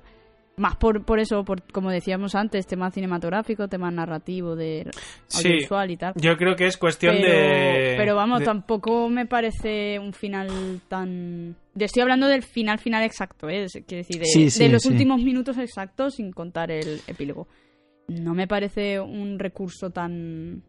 A mí lo tan que no me gusta mucho, o sea, a mí lo que no me gusta mucho, eh, hay una parte que no me gusta, pero entiendo la adaptación, que es que, por ejemplo, claro, en el libro tenemos algo que a mí me gustó brutalmente, porque además hay que decir que para mí el séptimo libro no es de mis favoritos, y para haber hecho un libro en dos películas, admito que me gusta casi más las películas a nivel de ritmo narrativo y demás, en este caso, que, que el libro.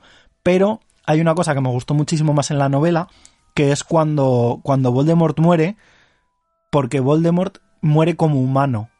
O sea, muere como algo que él nunca ha querido ser, como, como algo que parece que ha rechazado constantemente y que al final es casi una constante porque él eh, se describe con rasgos serpentinos, que es el alma dividida, también es como muy eh, megalómano y tal, Ujú. y al final eh, muere cayendo al suelo y, y ya está, o sea, y no, y no va más allá, simplemente ha muerto. Y, y me gusta mucho justamente por eso, porque al final es como, es que era uno más.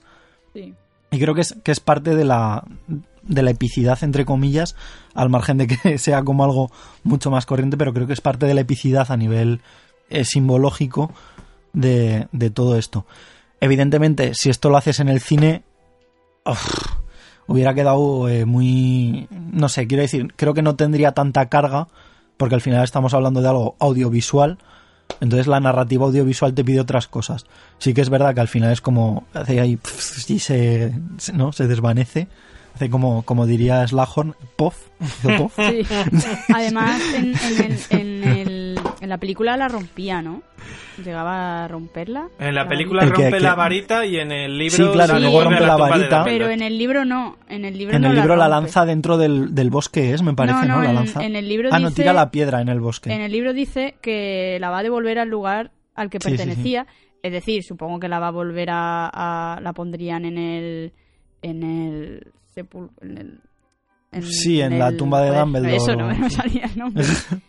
en la tumba de Dumbledore, claro. Eh, entonces, eso a nivel de lo que decíamos, a nivel del cambio a la película, queda menos impactante, queda y ya te genera todo otro tipo de recursos de producción que, Sí, aunque aquí que van a a, nivel- esquivar.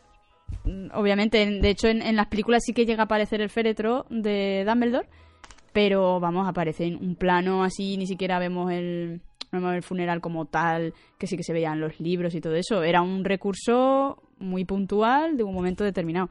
Volver a recrear todo eso, mm, volver a introducirlo y tal, pues no, vamos, se lo han, se han quitado de eso y es más impactante para el tema de la película ver que la rompe y la lanza, ¿sabes? Que da como más, más impactante. Sí, sobre Lo que todo pasa que a mí- la cara que pone Ron.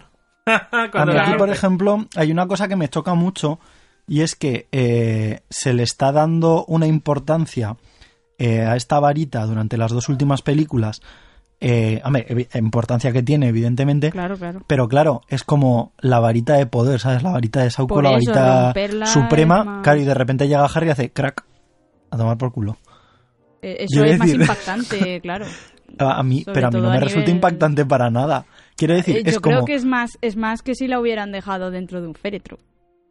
No sé, o sea, es que lo pienso, por ejemplo, y es como si tú tienes un Horcrux, el Horcrux no lo Es esa- puedes petar así por es las esa buenas. contradicción de tanto Ya, le hemos pero, dado y ahora plan, no toma, sé. la tiro. Es una contradicción que, vamos, que Harry Potter no innova en, en absoluto A ver, también eso. te digo que dentro, también te digo que dentro del mundo literario hay algo que tampoco me convence y es el hecho de que esa varita siga entera, porque se supone que la idea que subyace detrás de todo esto es que una vez que Harry muera, en teoría como legítimo poseedor en ese momento de la varita, una vez que Harry muera, pues ha muerto con él eh, toda esa línea de, de poseedores de la varita, pero luego se mete Auror, que dices, pues igual, digo, eh, igual es una locura, pero igual es más fácil eh, desarmarte como Auror que como fabricante de botellas, te quiero decir. No sé, no sé si me explico, No, ¿sabes? pero Que es como... Él lo que rechaza es lo que simboliza o... No sé. No sé. Yo es que, o sea, el tema de lo del final de la varita me deja ahí un poco como más... Yo creo que va Es más frío en ese en sentido. la línea de, de lo que es el personaje. Siempre, mm, siempre huyendo, digamos, de ese tipo de cosas. De no, no quiere ese poder, no quiere ser, quiere ser uno más, quiere ser. Ya, ya, bueno. Claro. Sí, o sea, es que lo, lo entiendo, pero me de deja un la poco más frase frío. que dice él es: esa varita genera más problemas que beneficios. Ah, A mí es que me parece el- totalmente coherente que destruya Claro, la varita. con Nunca el me ha sorprendido para mal. Es decir, Pues yo me lo hubiera quedado. Ya, pero tú no eres Pero, Harry Potter. pero tú, o sea, Ha- Harry no ¿Pa' qué hubiera encajado. Si se lo hubiera quedado, entonces estaríamos armando el debate de hay que ver, no es coherente, Rowling por qué hace No, eso. no, no, no, yo, yo, yo no es que se la quede, yo no es que se la quede. que no o sea, la quiero decir, a mí es el hecho, claro. Bueno, la- El el- hecho eso de estamos romper- hablando de las películas, ¿eh? No, y, y Por tampoco, eso o sea, para que mí más lo que, impactante visualmente, no... lo que me decepciona un poco es el hecho de que es como, es como un objeto supremo, es como si coges el anillo del Señor de los Anillos y literalmente es lo mismo, y aunque esté hecho de oro, llega y hacer, ¡ay!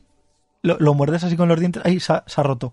Ya, pero es que no sé. lo mejor es cortar por lo sano en ese sentido. Claro, pero, ahí es te decir, está- pero lo que te está demostrando con ese hecho de que solamente haciendo así la podrías haber roto es en plan cuánto cua- cuánto sufrimiento se habría ahorrado, ahorrado la humanidad si alguien hubiera sido capaz de coger eso y haber hecho clac, ¿sabes? Y de no haber no haberse obcecado con ese No sé. no Claro, sé, yo creo lo que lo que- pretendía un poco Lo que subyace un poco lo que estás diciendo como Fer, que dice que se la quedaría, es un poco el ansia de poder de- en, en descontrol. Es decir, Anda. de hecho en la película... Tienes una varita ver, imbatible. pero se ha pues, demostrado lo que consigue esa varita. O sea, los, el poseedor de la varita le cortaron el cuello por tenerla. Siempre hay gente con ambición y con ansias de poder que, Ya. Lo que que ¿Qué va es, a crear qué es de la vida sin un poquito de emoción? Sí, claro. No, a ver, y, y siendo objetivos tampoco deja de ser una...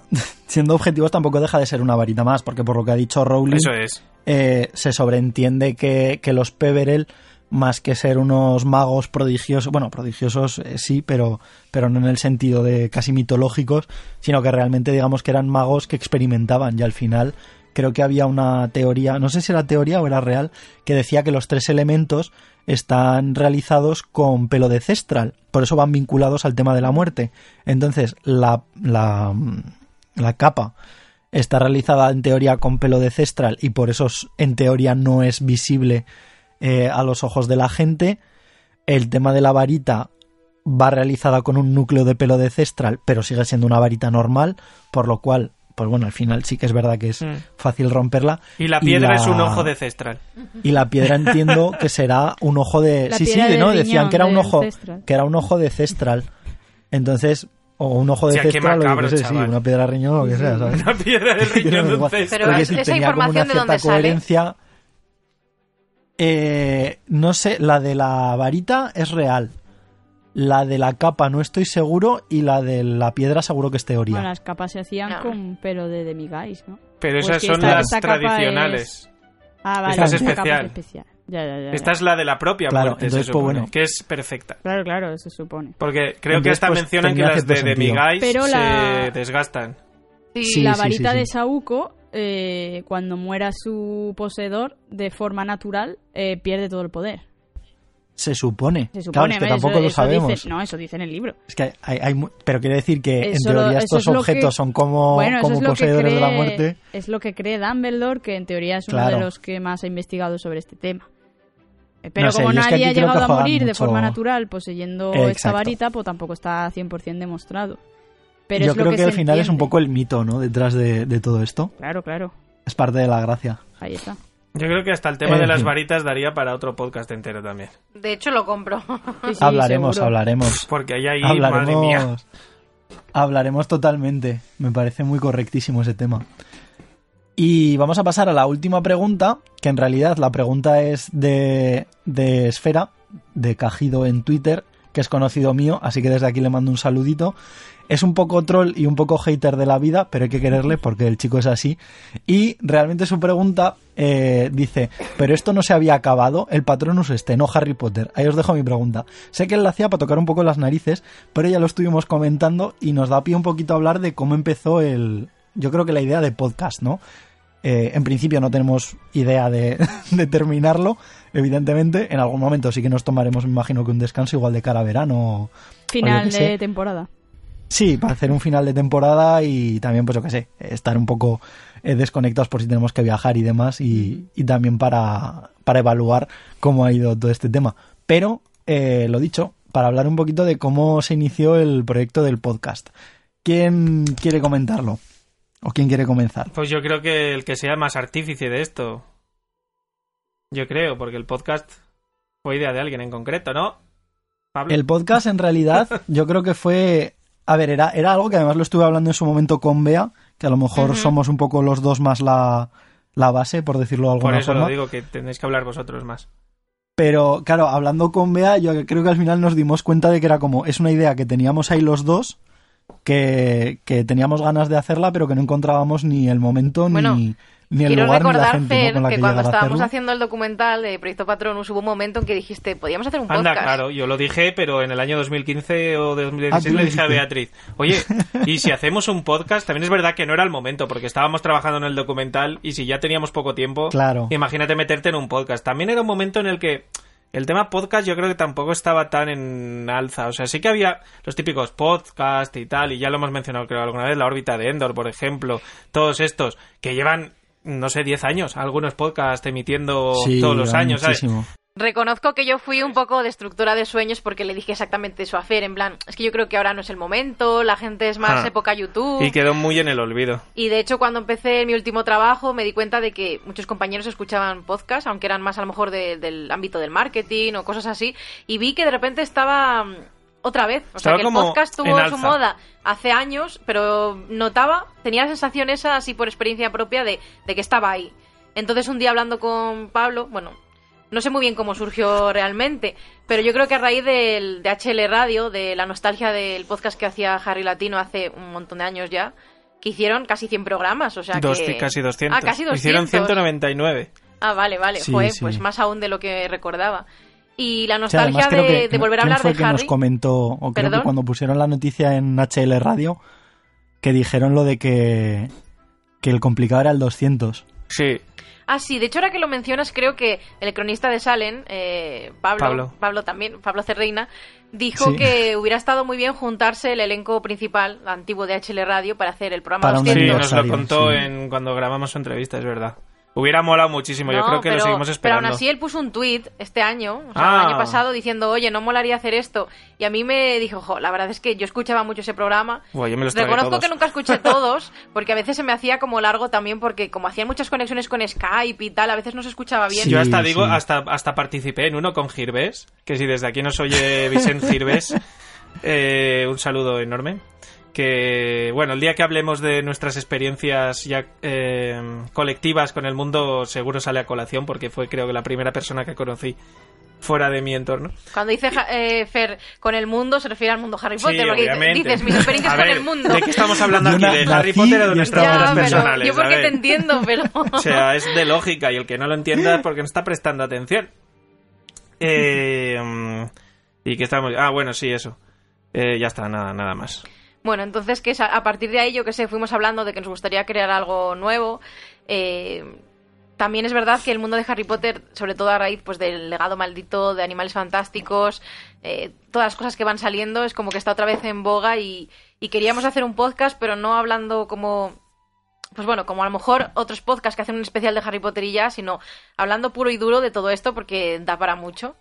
Y, y así salió un poco. Nos juntamos porque con Pablo siempre a raíz de grabar el documental he tenido así relación de, de, oye, nos interesa el mundo de Harry más allá de, del fan normal, del fan medio, sino en plan el más, fric- el más friki y de hacer algo más, entre comillas, profesional, no sé cómo decirlo, más de, ana- de análisis. Entonces Sí, eso... además- Perdona, ver, el, rollo de que además análisis ahí estamos viene cuatro Saida. personas que estamos dedicadas al mundo de la comunicación, entonces tenemos un poco, yo creo que ese gusanillo, Sí. ¿no? De, contar. Además, Sí. Bea y yo también habíamos estado participando en algún micro documental, no, no documental, reportaje, en fin, Sí. una especie de reportaje. En otros proyectos anteriores, cierto, cierto. y, y que también nos dieron nos dieron una visión de qué es lo que se puede estar haciendo un poco ahí fuera y qué es lo que y qué es lo podemos no aportar se debe hacer. claro y qué es lo que podemos aportar nosotras o que podríamos según obviamente nuestro punto de vista a lo mejor llega alguien Sí, que, sí, sí, claro. que dice oye pues esto lo podríais mejorar obviamente y todas las opiniones constructivas son bienvenidas pero en fin que te deja el gusanillo de oye yo quiero aportar algo algo que sea nuestro que sea tenga nuestra nuestra propia marca y decir a ver cómo enfocamos esto y eso yo De- creo que también fue uno de los de los puntos para ayudar de a hecho- De hecho, ahí es cuando venías tú, cuando he dicho lo de que queríamos como analizar el mundo mágico y tal, es cuando aparece para mí el nombre de Saida, porque para mí es una persona que, una Ravenclaw total, que le gusta mucho analizar. Entonces era como, Sí. qué mejor persona para complementar también el podcast que alguien que además investiga y hace investigaciones reales sobre cosas de Harry Potter. Ya sabemos, si habéis escuchado otros programas, que el mundo del Quidditch está muy en su vida ahora, ¿verdad? Sí, algún día avanzaré el doctorado y, seguiré con ello. Pero sí, sí, es un poco la idea. Entonces, bueno, pues surgió un poco, Y siempre, un no- poco yo creo así. que nosotros los cuatro tenemos esa, no solo la inquietud por, por el mundo mágico, sino, sino de, de qué forma poder evaluarlo, ¿sabes? No quedarnos con lo primero que leamos o veamos, sino pues todas las, las teorías, toda la investigación. Sí, porque a el día de hoy yo creo- más, ¿sabes? A día de hoy yo creo que muchas veces, sobre todo cuando estoy por Facebook, por Twitter a lo mejor no tanto, pero por Facebook sí que me, me doy cuenta de que hay mucha cosa eh, relativa casi solo al titular de la noticia que salga y tal, Ah, pero pocas veces oigo hablar de... eh, es que Rowling dijo que no sé qué, aunque sea algo de hace siete años, ¿sabes? De estos comentarios random que Mm. suelta Rowling de cosas que a veces parecen sacadas de la manga.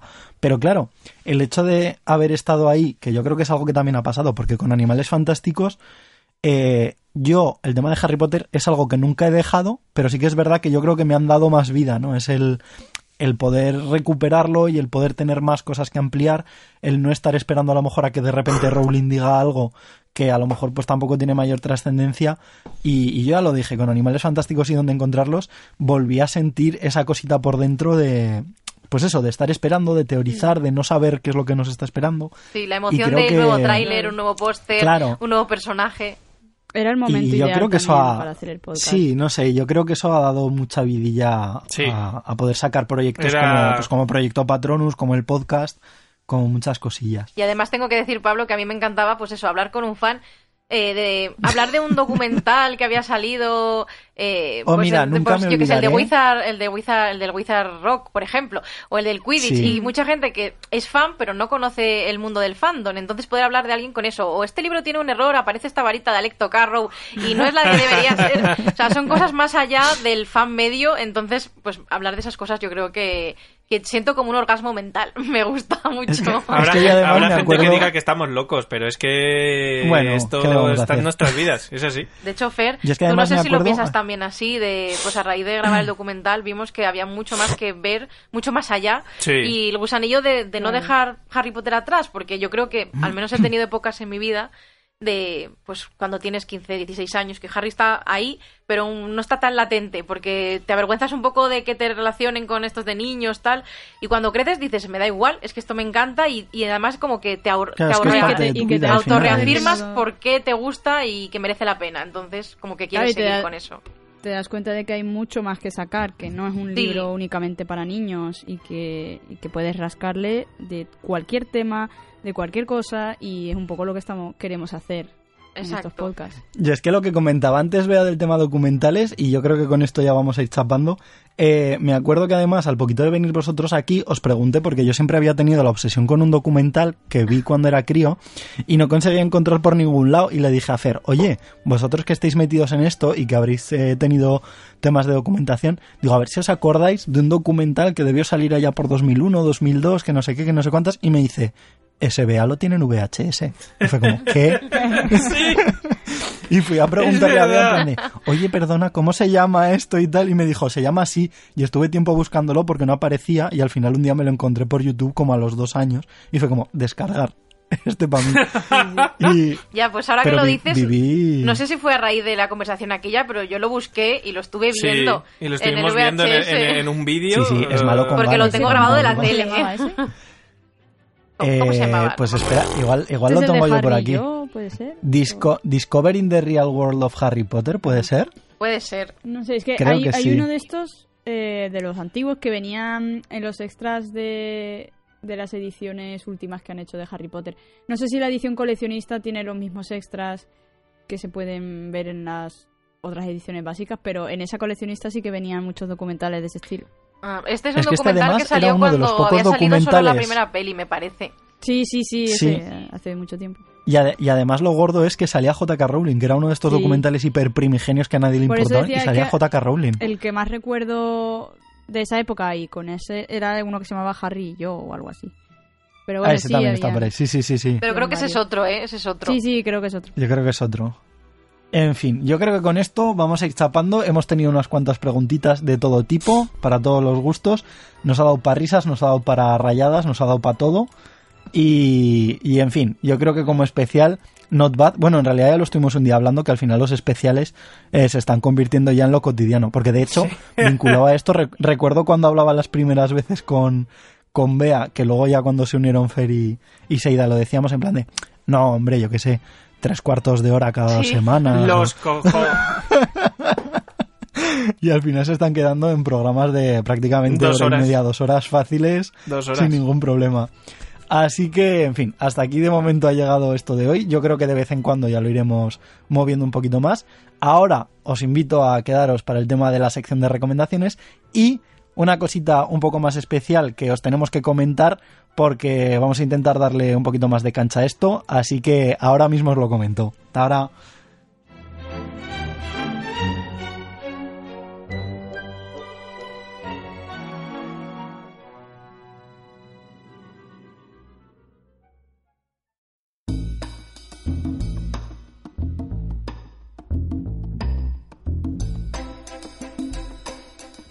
Y llegamos a la zona de recomendaciones. Eh, para este especial realmente eh, es algo que estábamos hablando ahora en el, en el intercambio.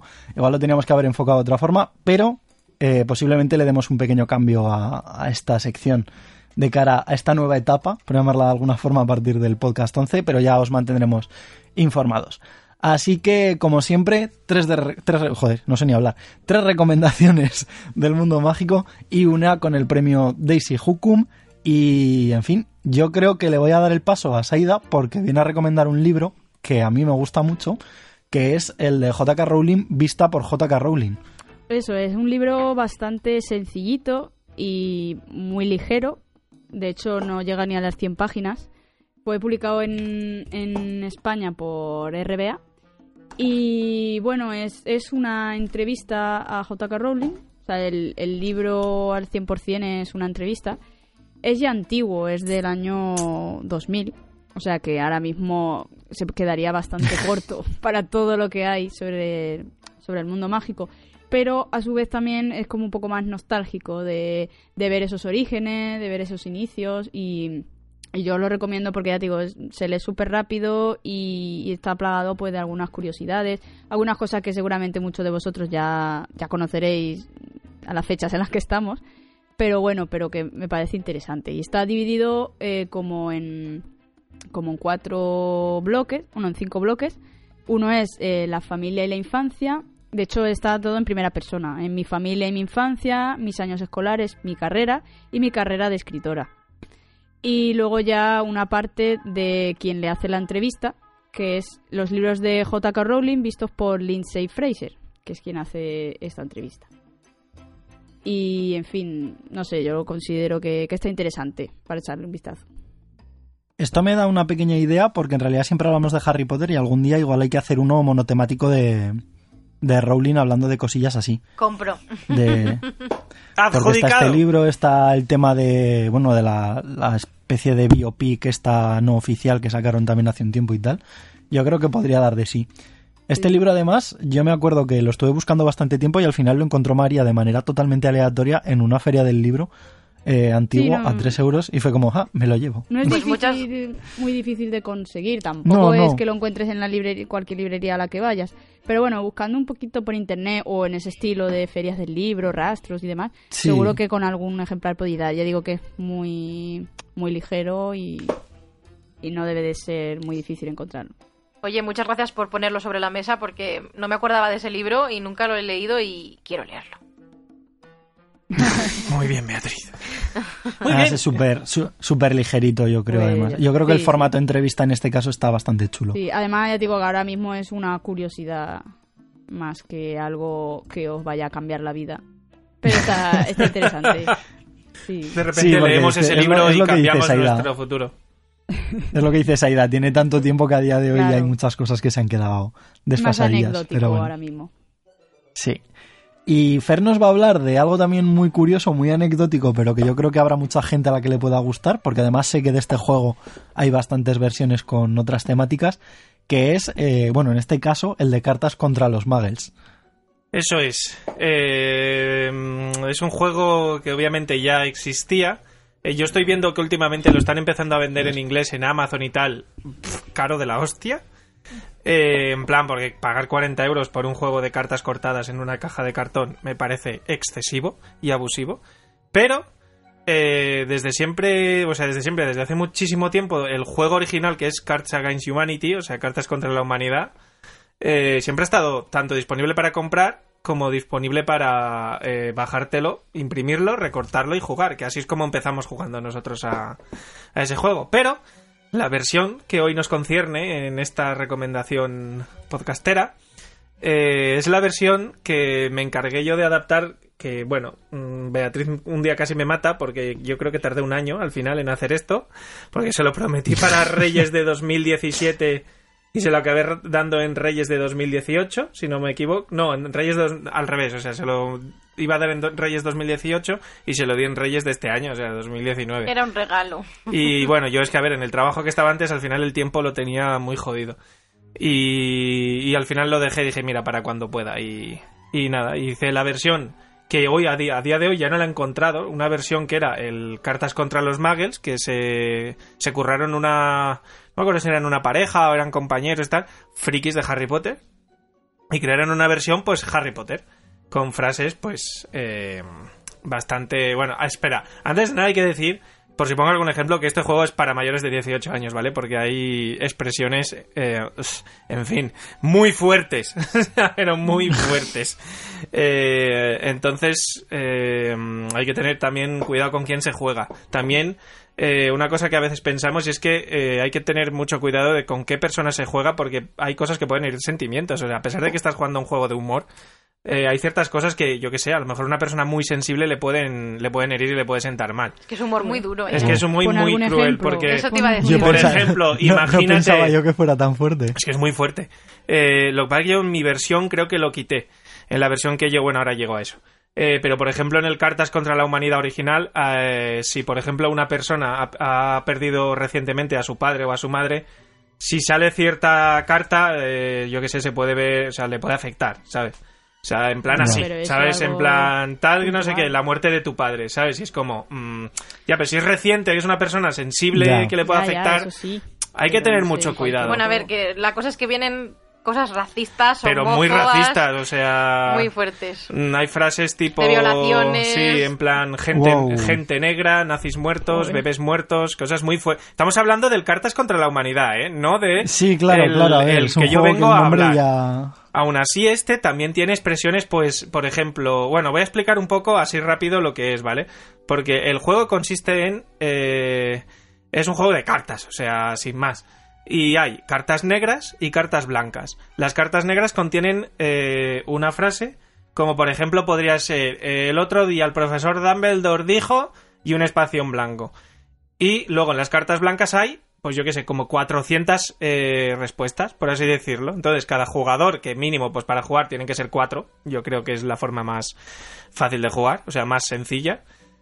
Entonces, las cartas negras las tiene, eh, o sea, la- las tocan todos, porque al final eh, hay una persona que es la que empieza con una carta negra y los demás le dan una carta blanca que tenga que ver, o sea, que tenga una respuesta graciosa respecto a la carta negra. Por ejemplo, el otro día Dumbledore dijo mm, patatas fritas, yo qué sé, o el otro día Dumbledore dijo que os vayáis todos a tomar por vientos, cosas así. Y él que ha cogido, y él que ha cogido la carta negra tiene que elegir la que más, eh, la que más graciosa le parece, ¿vale? Entonces, eh, me acuerdo cu- cuando le regalé el juego ya por fin a Beatriz, que ya pues lo corté, lo imprimí, o sea, lo imprimí, lo corté, lo, lo empaqueté y tal, lo hice así súper chulo. Y la primera partida que jugamos, eh, vamos, yo, o sea, a mí me dolía el estómago de reír, pero de cosas súper fuertes, o sea, de expresiones que si no eres fan de Harry, pues bueno, a lo mejor no te hace gracia, pero es que hay cosas que de repente dices, madre de Pero Dios. pon ejemplos. Pero es que los quiero buscar. Los quiero buscar porque no sé si puedo acceder desde el móvil a- al PDF, pero no sé si tengo el, el este. Pero, vamos, yo que sé, a ver, es que puedo poner ejemplos que no sé si son reales o no, pero por ejemplo, la comida favorita de Voldemort es no sé cuánto, ¿sabes? Y tú pues puedes poner en plan Ron Weasley, eh, unicornios Snape, muertos. no sé qué, ¿sabes? O sea, son cosas muy hardcore que dan muchísimas opciones, o sea, tal. Y entonces mm, recomiendo este juego porque la versión que yo hice, pues prometí que la subiría para que la gente se la pueda descargar, pues gratis, obviamente, porque no podemos, eh, obviamente, tampoco lo iba a vender, pero eh, es un juego descargable que te tienes que imprimir y cortar tú, ya suficiente trabajo. Eh, tienes que hacer para jugar al juego como para encima cobrarte 5 euros, aunque sea, aunque fuera un euro, ¿sabes?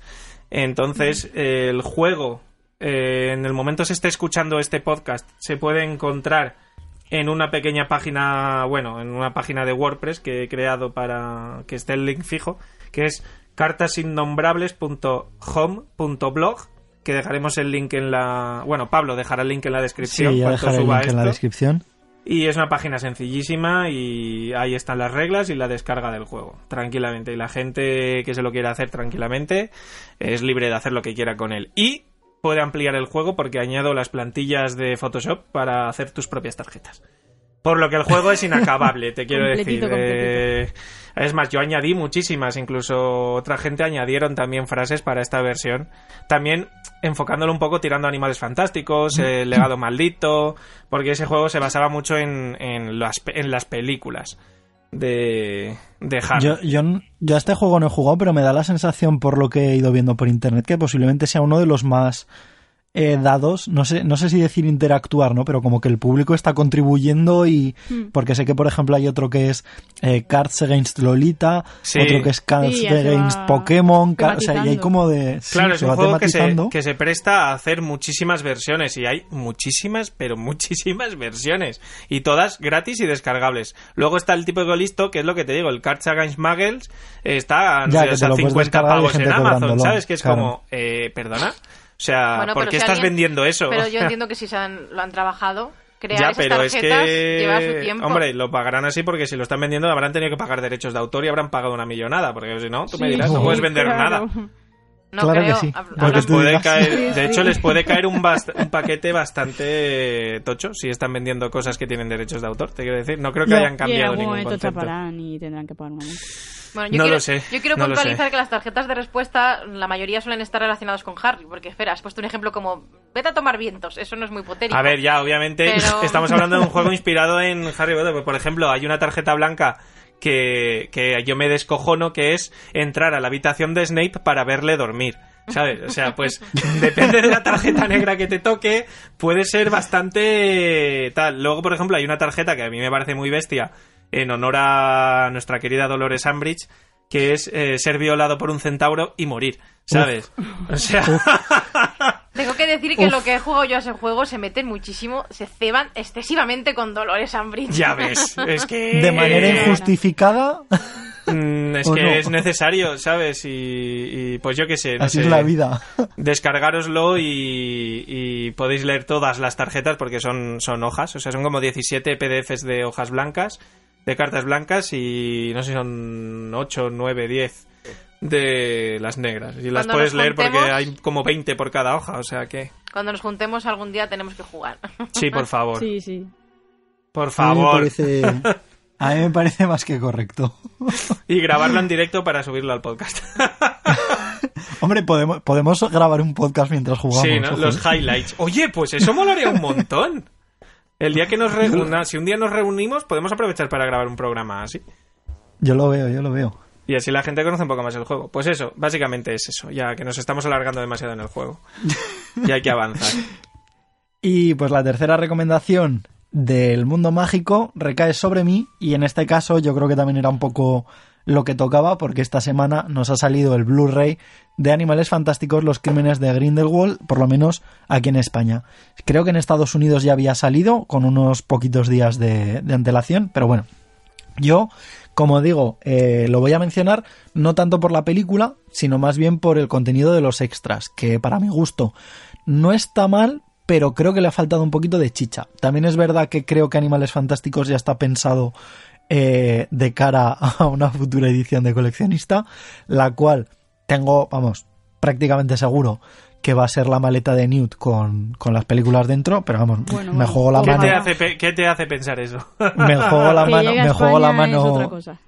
me juego la mano y yo creo que no la pierdo.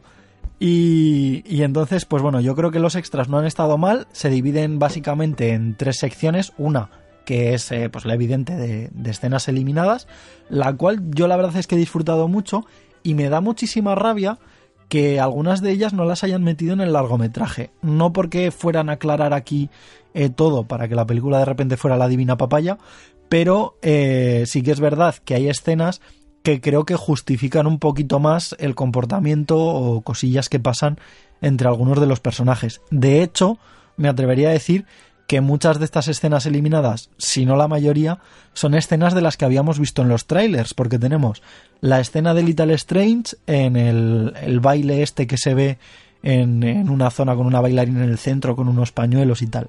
Tenemos la escena de Dumbledore con Newt en ese pasillo del que va, bueno, pasillo, no sé cómo llamarlo, esa zona eh, vallada por la calle en la que va retirando las luces de las Sí, es de verdad. las eh, farolas. Tenemos la escena en la que eh, espérate, la de ¿cómo se llama? Joder, la de Credence con Nagini en el tejado cuando hace así con la mano y le sale eh, la humareda negra. O sea, claro, que son escenas que tampoco aportan mucho a nivel narrativo, pero bueno, son escenas que ya se nos habían prometido, que al final no vemos y que, pues, eh, chico, yo quería, quería verlo, quería verlo. También hay otra que me gusta muchísimo, no porque, repito, aporte nada excesivamente relevante, pero que es la de la de Tina acudiendo por primera vez al Circus Arcanus. Entonces vemos cómo interactúa con Skender, Skender le pregunta que si está allí otra vez, le dice que él no está eh, ocultando a ningún, eh, no sé cómo lo llama, ningún fugitivo o algo así. Entonces vemos que también un poco eh, tiene todo como más sentido, ¿no? Como que Tina realmente está allí de manera recurrente, que va buscando a Credence, que no es nada, vamos a decir, casual, entre comillas. También vemos una escena que también se nos había prometido, bueno, prometido no, que sabíamos que existía, pero que no la habíamos visto, que es la de Credence cuando al final de la primera película huye el humillo, Ah, una es escena verdad. que hubiera, claro, hubiera encajado o como escena post créditos o como vídeo, voy a decir, promocional, porque vemos cómo de repente aparece en su antiguo hogar destrozado, cómo recobra el cuerpo, ve su propio certificado de adopción, él ya sabe que no es eh, hijo de esa señora, algo que, bueno, pues más o menos ya, ya sabíamos, pero simplemente por dárselo a entender al, al espectador general, y de ahí va al barco, que si no es el mismo que el de Newt, en teoría está zarpando más o menos a la par, y se cuela, bueno, se cuela o le invitan como ayudante en el circo para cargar y descargar. Y ahí es donde ya enlaza con todo lo que vemos en la segunda película. Entonces creo que hay muchas de estas cosas que, que no sé, que les falta. ¿Qué estás diciendo, Bea? ¿Que no la has visto? Es la primera. Si está. Es la primera Yo- escena eliminada que sale. Sí, sí. Que de, de hecho, hecho, creo que es la po- más larga, ¿no? Que te ponía. eh, Los efectos no están terminados. Yo de repente no me Sí, acordaba de esa esa, frase. esa, Era esa. como que mal se ve. ¿Qué está pasando aquí? Fue una Vimos las no escenas hubieran a- el ayer o antes de ayer y no recuerdo esa escena de que le invitan a, a bueno, que- a Credence para que Sí, hay como, circo. hay Sí, como me- gente, me- de como hecho, me gente suena en la que sale, puerta, ¿no? Que sale Credence hablando, hablando con Las Skender. tengo que volver a ver entonces, que Claro. las vi ayer. Sale ayer. gente, sale gente como en una puerta de madera, en plan de, eh, dejadnos pasar, porque supongo que porque querrán trabajo o algo así, abren, invitan a Credence y entonces él se va con Skender a, a una zona como de carga y descarga. Eso O hubiera sea, tampoco estado se bien. ve, De todos tampoco modos, se ve mucha cosa, pero creo que está bien. Ninguna escena me aclaró lo que yo quería, que era saber por qué Newt sabe que los papeles de Lita, o sea, de la familia Lestrange están en el ministerio y todo eso. Ajá. De repente dice, sígueme, yo sé dónde hay que ir y nada, y no explican nada. Yo quería que Bueno. hubiera alguna escena relacionada con eso, pero bueno. Eso ya es otra, otra vaina. Yo tengo que decir que a mí, bueno, y creo que a Beatriz también, el extra que más gracia nos hizo es en el que están Ezra Miller y Ivana Lynch viendo Exacto. ciertas escenas. Hay y- como dos zonas más, que Sí. es lo que, est- lo que iba a comentar, que es una es esa, que se juntan A mí me parece Ezra Miller brutal. y Ivana Lynch, Yo quiero que hagan que es- eso, pero de la película entera. Sí, es que además, realmente yo creo que la ven entera, por lo que se da a entender, ¿no? Sí, lo Ven comentábamos. ven la ayer. película entera y te cortan como 20 minutos de fragmentos muy concretos. Pero está súper chulo porque los dos son muy frikis. De hecho, son frikis de Harry Potter que han acabado en las películas Ya de Harry. Potter. Y entonces creo que eso le aporta como un puntito más, no sé, como más personal, ¿no? A- De hecho, Joel esto. Pa- parecía que lo tenía todo preparadísimo. Bueno, ese, ese- sabía un montonazo de datos. Sí. Sí, lo tenía todo pilotado. Potter. Me encantó eso, la verdad. Sí. Lo tenía todo pilotado. Y está guay porque es eso. O sea, van hablando de datos de los libros, de las películas. Pues esto en la película aparecía y aquí no, pero claro, mira, aquí tiene sentido.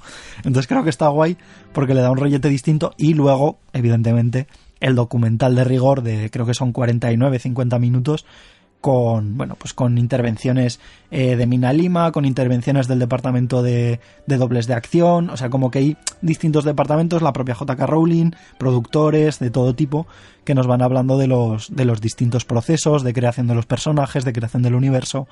Y, y a mí también un poco por por deformación profesional admito que es uno de los que más me ha gustado sobre todo cuando hablaban del tema de de bueno pues esa recreación de ese ambiente de, de la Francia de los años 20 pero intentando amoldarlo un poquito a- al contexto de- del mundo mágico. Yo creo que no han estado mal, pero a lo mejor hubiera agradecido un poquito más de, no sé, de chicha interna. Porque lo de las escenas eliminadas está bien, pero muchas de las habíamos visto en los trailers. La parte de Ramiller y Ivana Lynch está bien, pero no me aporta nada excesivamente más allá de como de sentirme identificado con ellos. Y la parte del documental está bien, pero admito que, bueno, pues ahí está, sin más. Quiero decir, es como ya eh, prácticamente de- obligatorio, ¿no? El tener ese pequeño reportaje ahí. Sí que es verdad que hay una cosa que me gustó mucho, que es que, claro, como hay personas que intervienen en, la creación de animales fantásticos, que ya habían intervenido en todo el tema de, de Harry Potter, eh, está guay porque creo que como que le aportan un puntito de ilusión. Eh, entonces, bueno, pues te hablan de, de lo que recuerdan, de cuando estaban trabajando allí y tal, y en ese sentido me, me gustó bastante. Y, en fin, yo creo que, que eso es básicamente lo que se puede comentar de, de este tipo de extras de- del Blu-ray. Yo tengo la esperanza de eso, de una edición coleccionista que luego nos traiga mucha más chicha porque creo que el universo da, da de sí. Y para terminar, eh, vamos a pasar al tema del premio Daisy Hukum, Daisy Hukum de rigor. ¡Viva que Daisy! Evidentemente, ¡Viva Daisy! No podía faltar. que evidentemente en este caso le corresponde a Bea y que nos viene a hablar del anime, eh, que además es un anime y que se ha vendido también como para fans de Harry Potter, no sé por qué extraña razón, eh, que se llama eh, My Little Witch Academia o My Little Witch Academia, no tengo Sí, muy claro, claro. My Little Pony, ¿no? My Little Pony, estaba pensando yo Ah, pues también. igual es por eso que en mi cabeza está... No, es Little está Witch. Academia así, tal Vale, cual. My Pues a ver- Little Pony Witch Academia. Yo puedo entender que se haya vendido un poco a fans de Harry Potter porque al final el anime trata sobre una chica, eh, Atsuko Kagari, que va a una escuela de magia, bueno, una academia mágica que se llama Luna Nova, aunque en este caso es una escuela femenina. Y esta chica eh, vio un espectáculo de una mm, bruja que se llama Shiny Chariot, Chariot, y cuando vio ese espectáculo de pequeña le, le fascinó tanto que dijo yo me quiero convertir en bruja, porque allí las brujas existen y no es algo que esté oculto. El caso es que este anime se hizo, el, em- se emitió desde el 8 de enero al 25 de junio de 2017. En Netflix están las dos temporadas que existen y está dirigido por Yo Yoshinari y producido por el estudio Trigger. Y pues bueno, la verdad es que el argumento es más o menos lo que he explicado.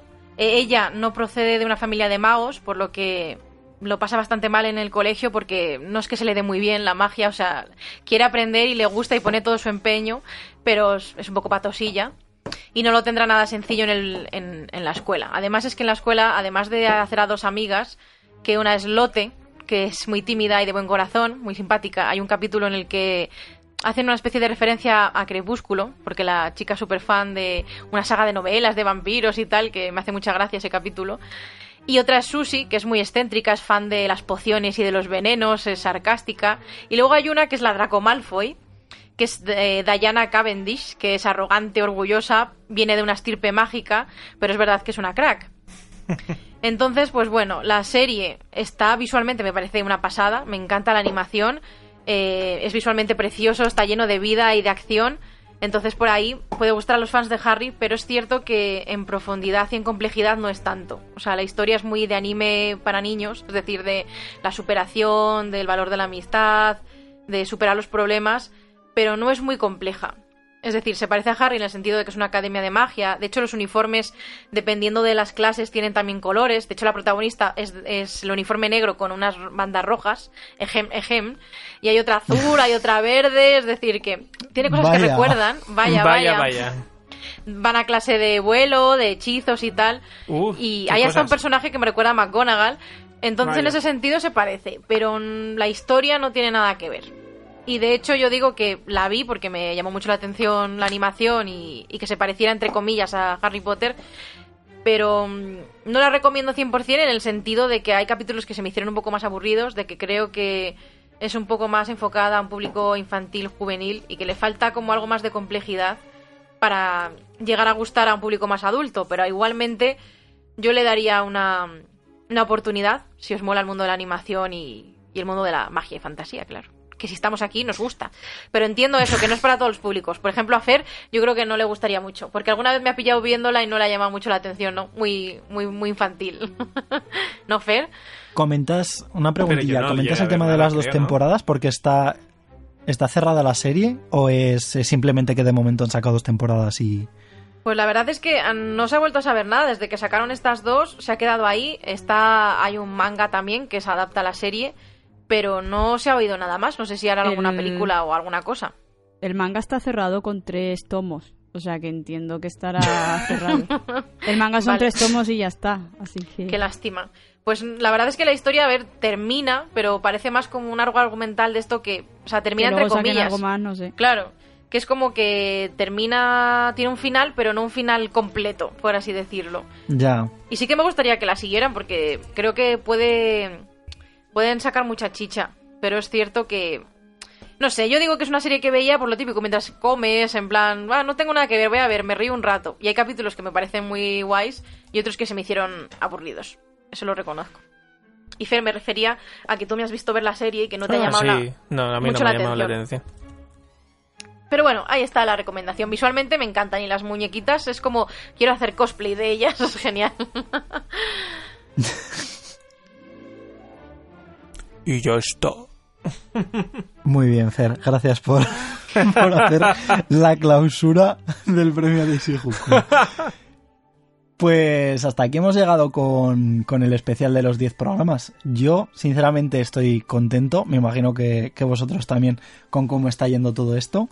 Así es. Eh, No sé, o sea, yo, yo antes lo comentábamos el tema de cómo hemos arrancado esto, pero yo, sinceramente, al margen de cómo ha arrancado, yo estoy contento de hasta dónde está llegando la cosa. Porque yo, no sé vosotros, pero yo esperaba bastante menos. Todo hay que decirlo.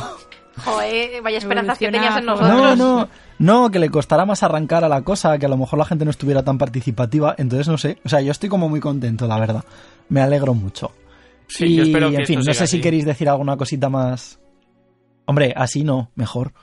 Claro, sí, quiero decir que siga así la, la evolución, ¿sabes? De que cada vez llegue más Sí, gente, que de sí. que No sé, va, va bien la cosa. el podcast siguiente tenga dos reproducciones más que el anterior, yo qué sé, algo así. Cuando has dicho, Pablo, lo de así no, mejor, me hubieran dado ganas de chocar contigo, ¿eh? Slytherin. ¡Yeah! ¿Sabes? Fuck yeah. Pues no sé si os queda algo más que decir. Yo creo que, que por este podcast más o menos hemos cubierto ya todo lo que teníamos que contar. Así que no nos queda nada más. Ahora sí que sí. Hasta dentro de un par de semanitas. Nuevo podcast, nuevo enfoque, nuevas cositas. Y ya está. Hasta la próxima. Adiós. Bye bye. Adiós.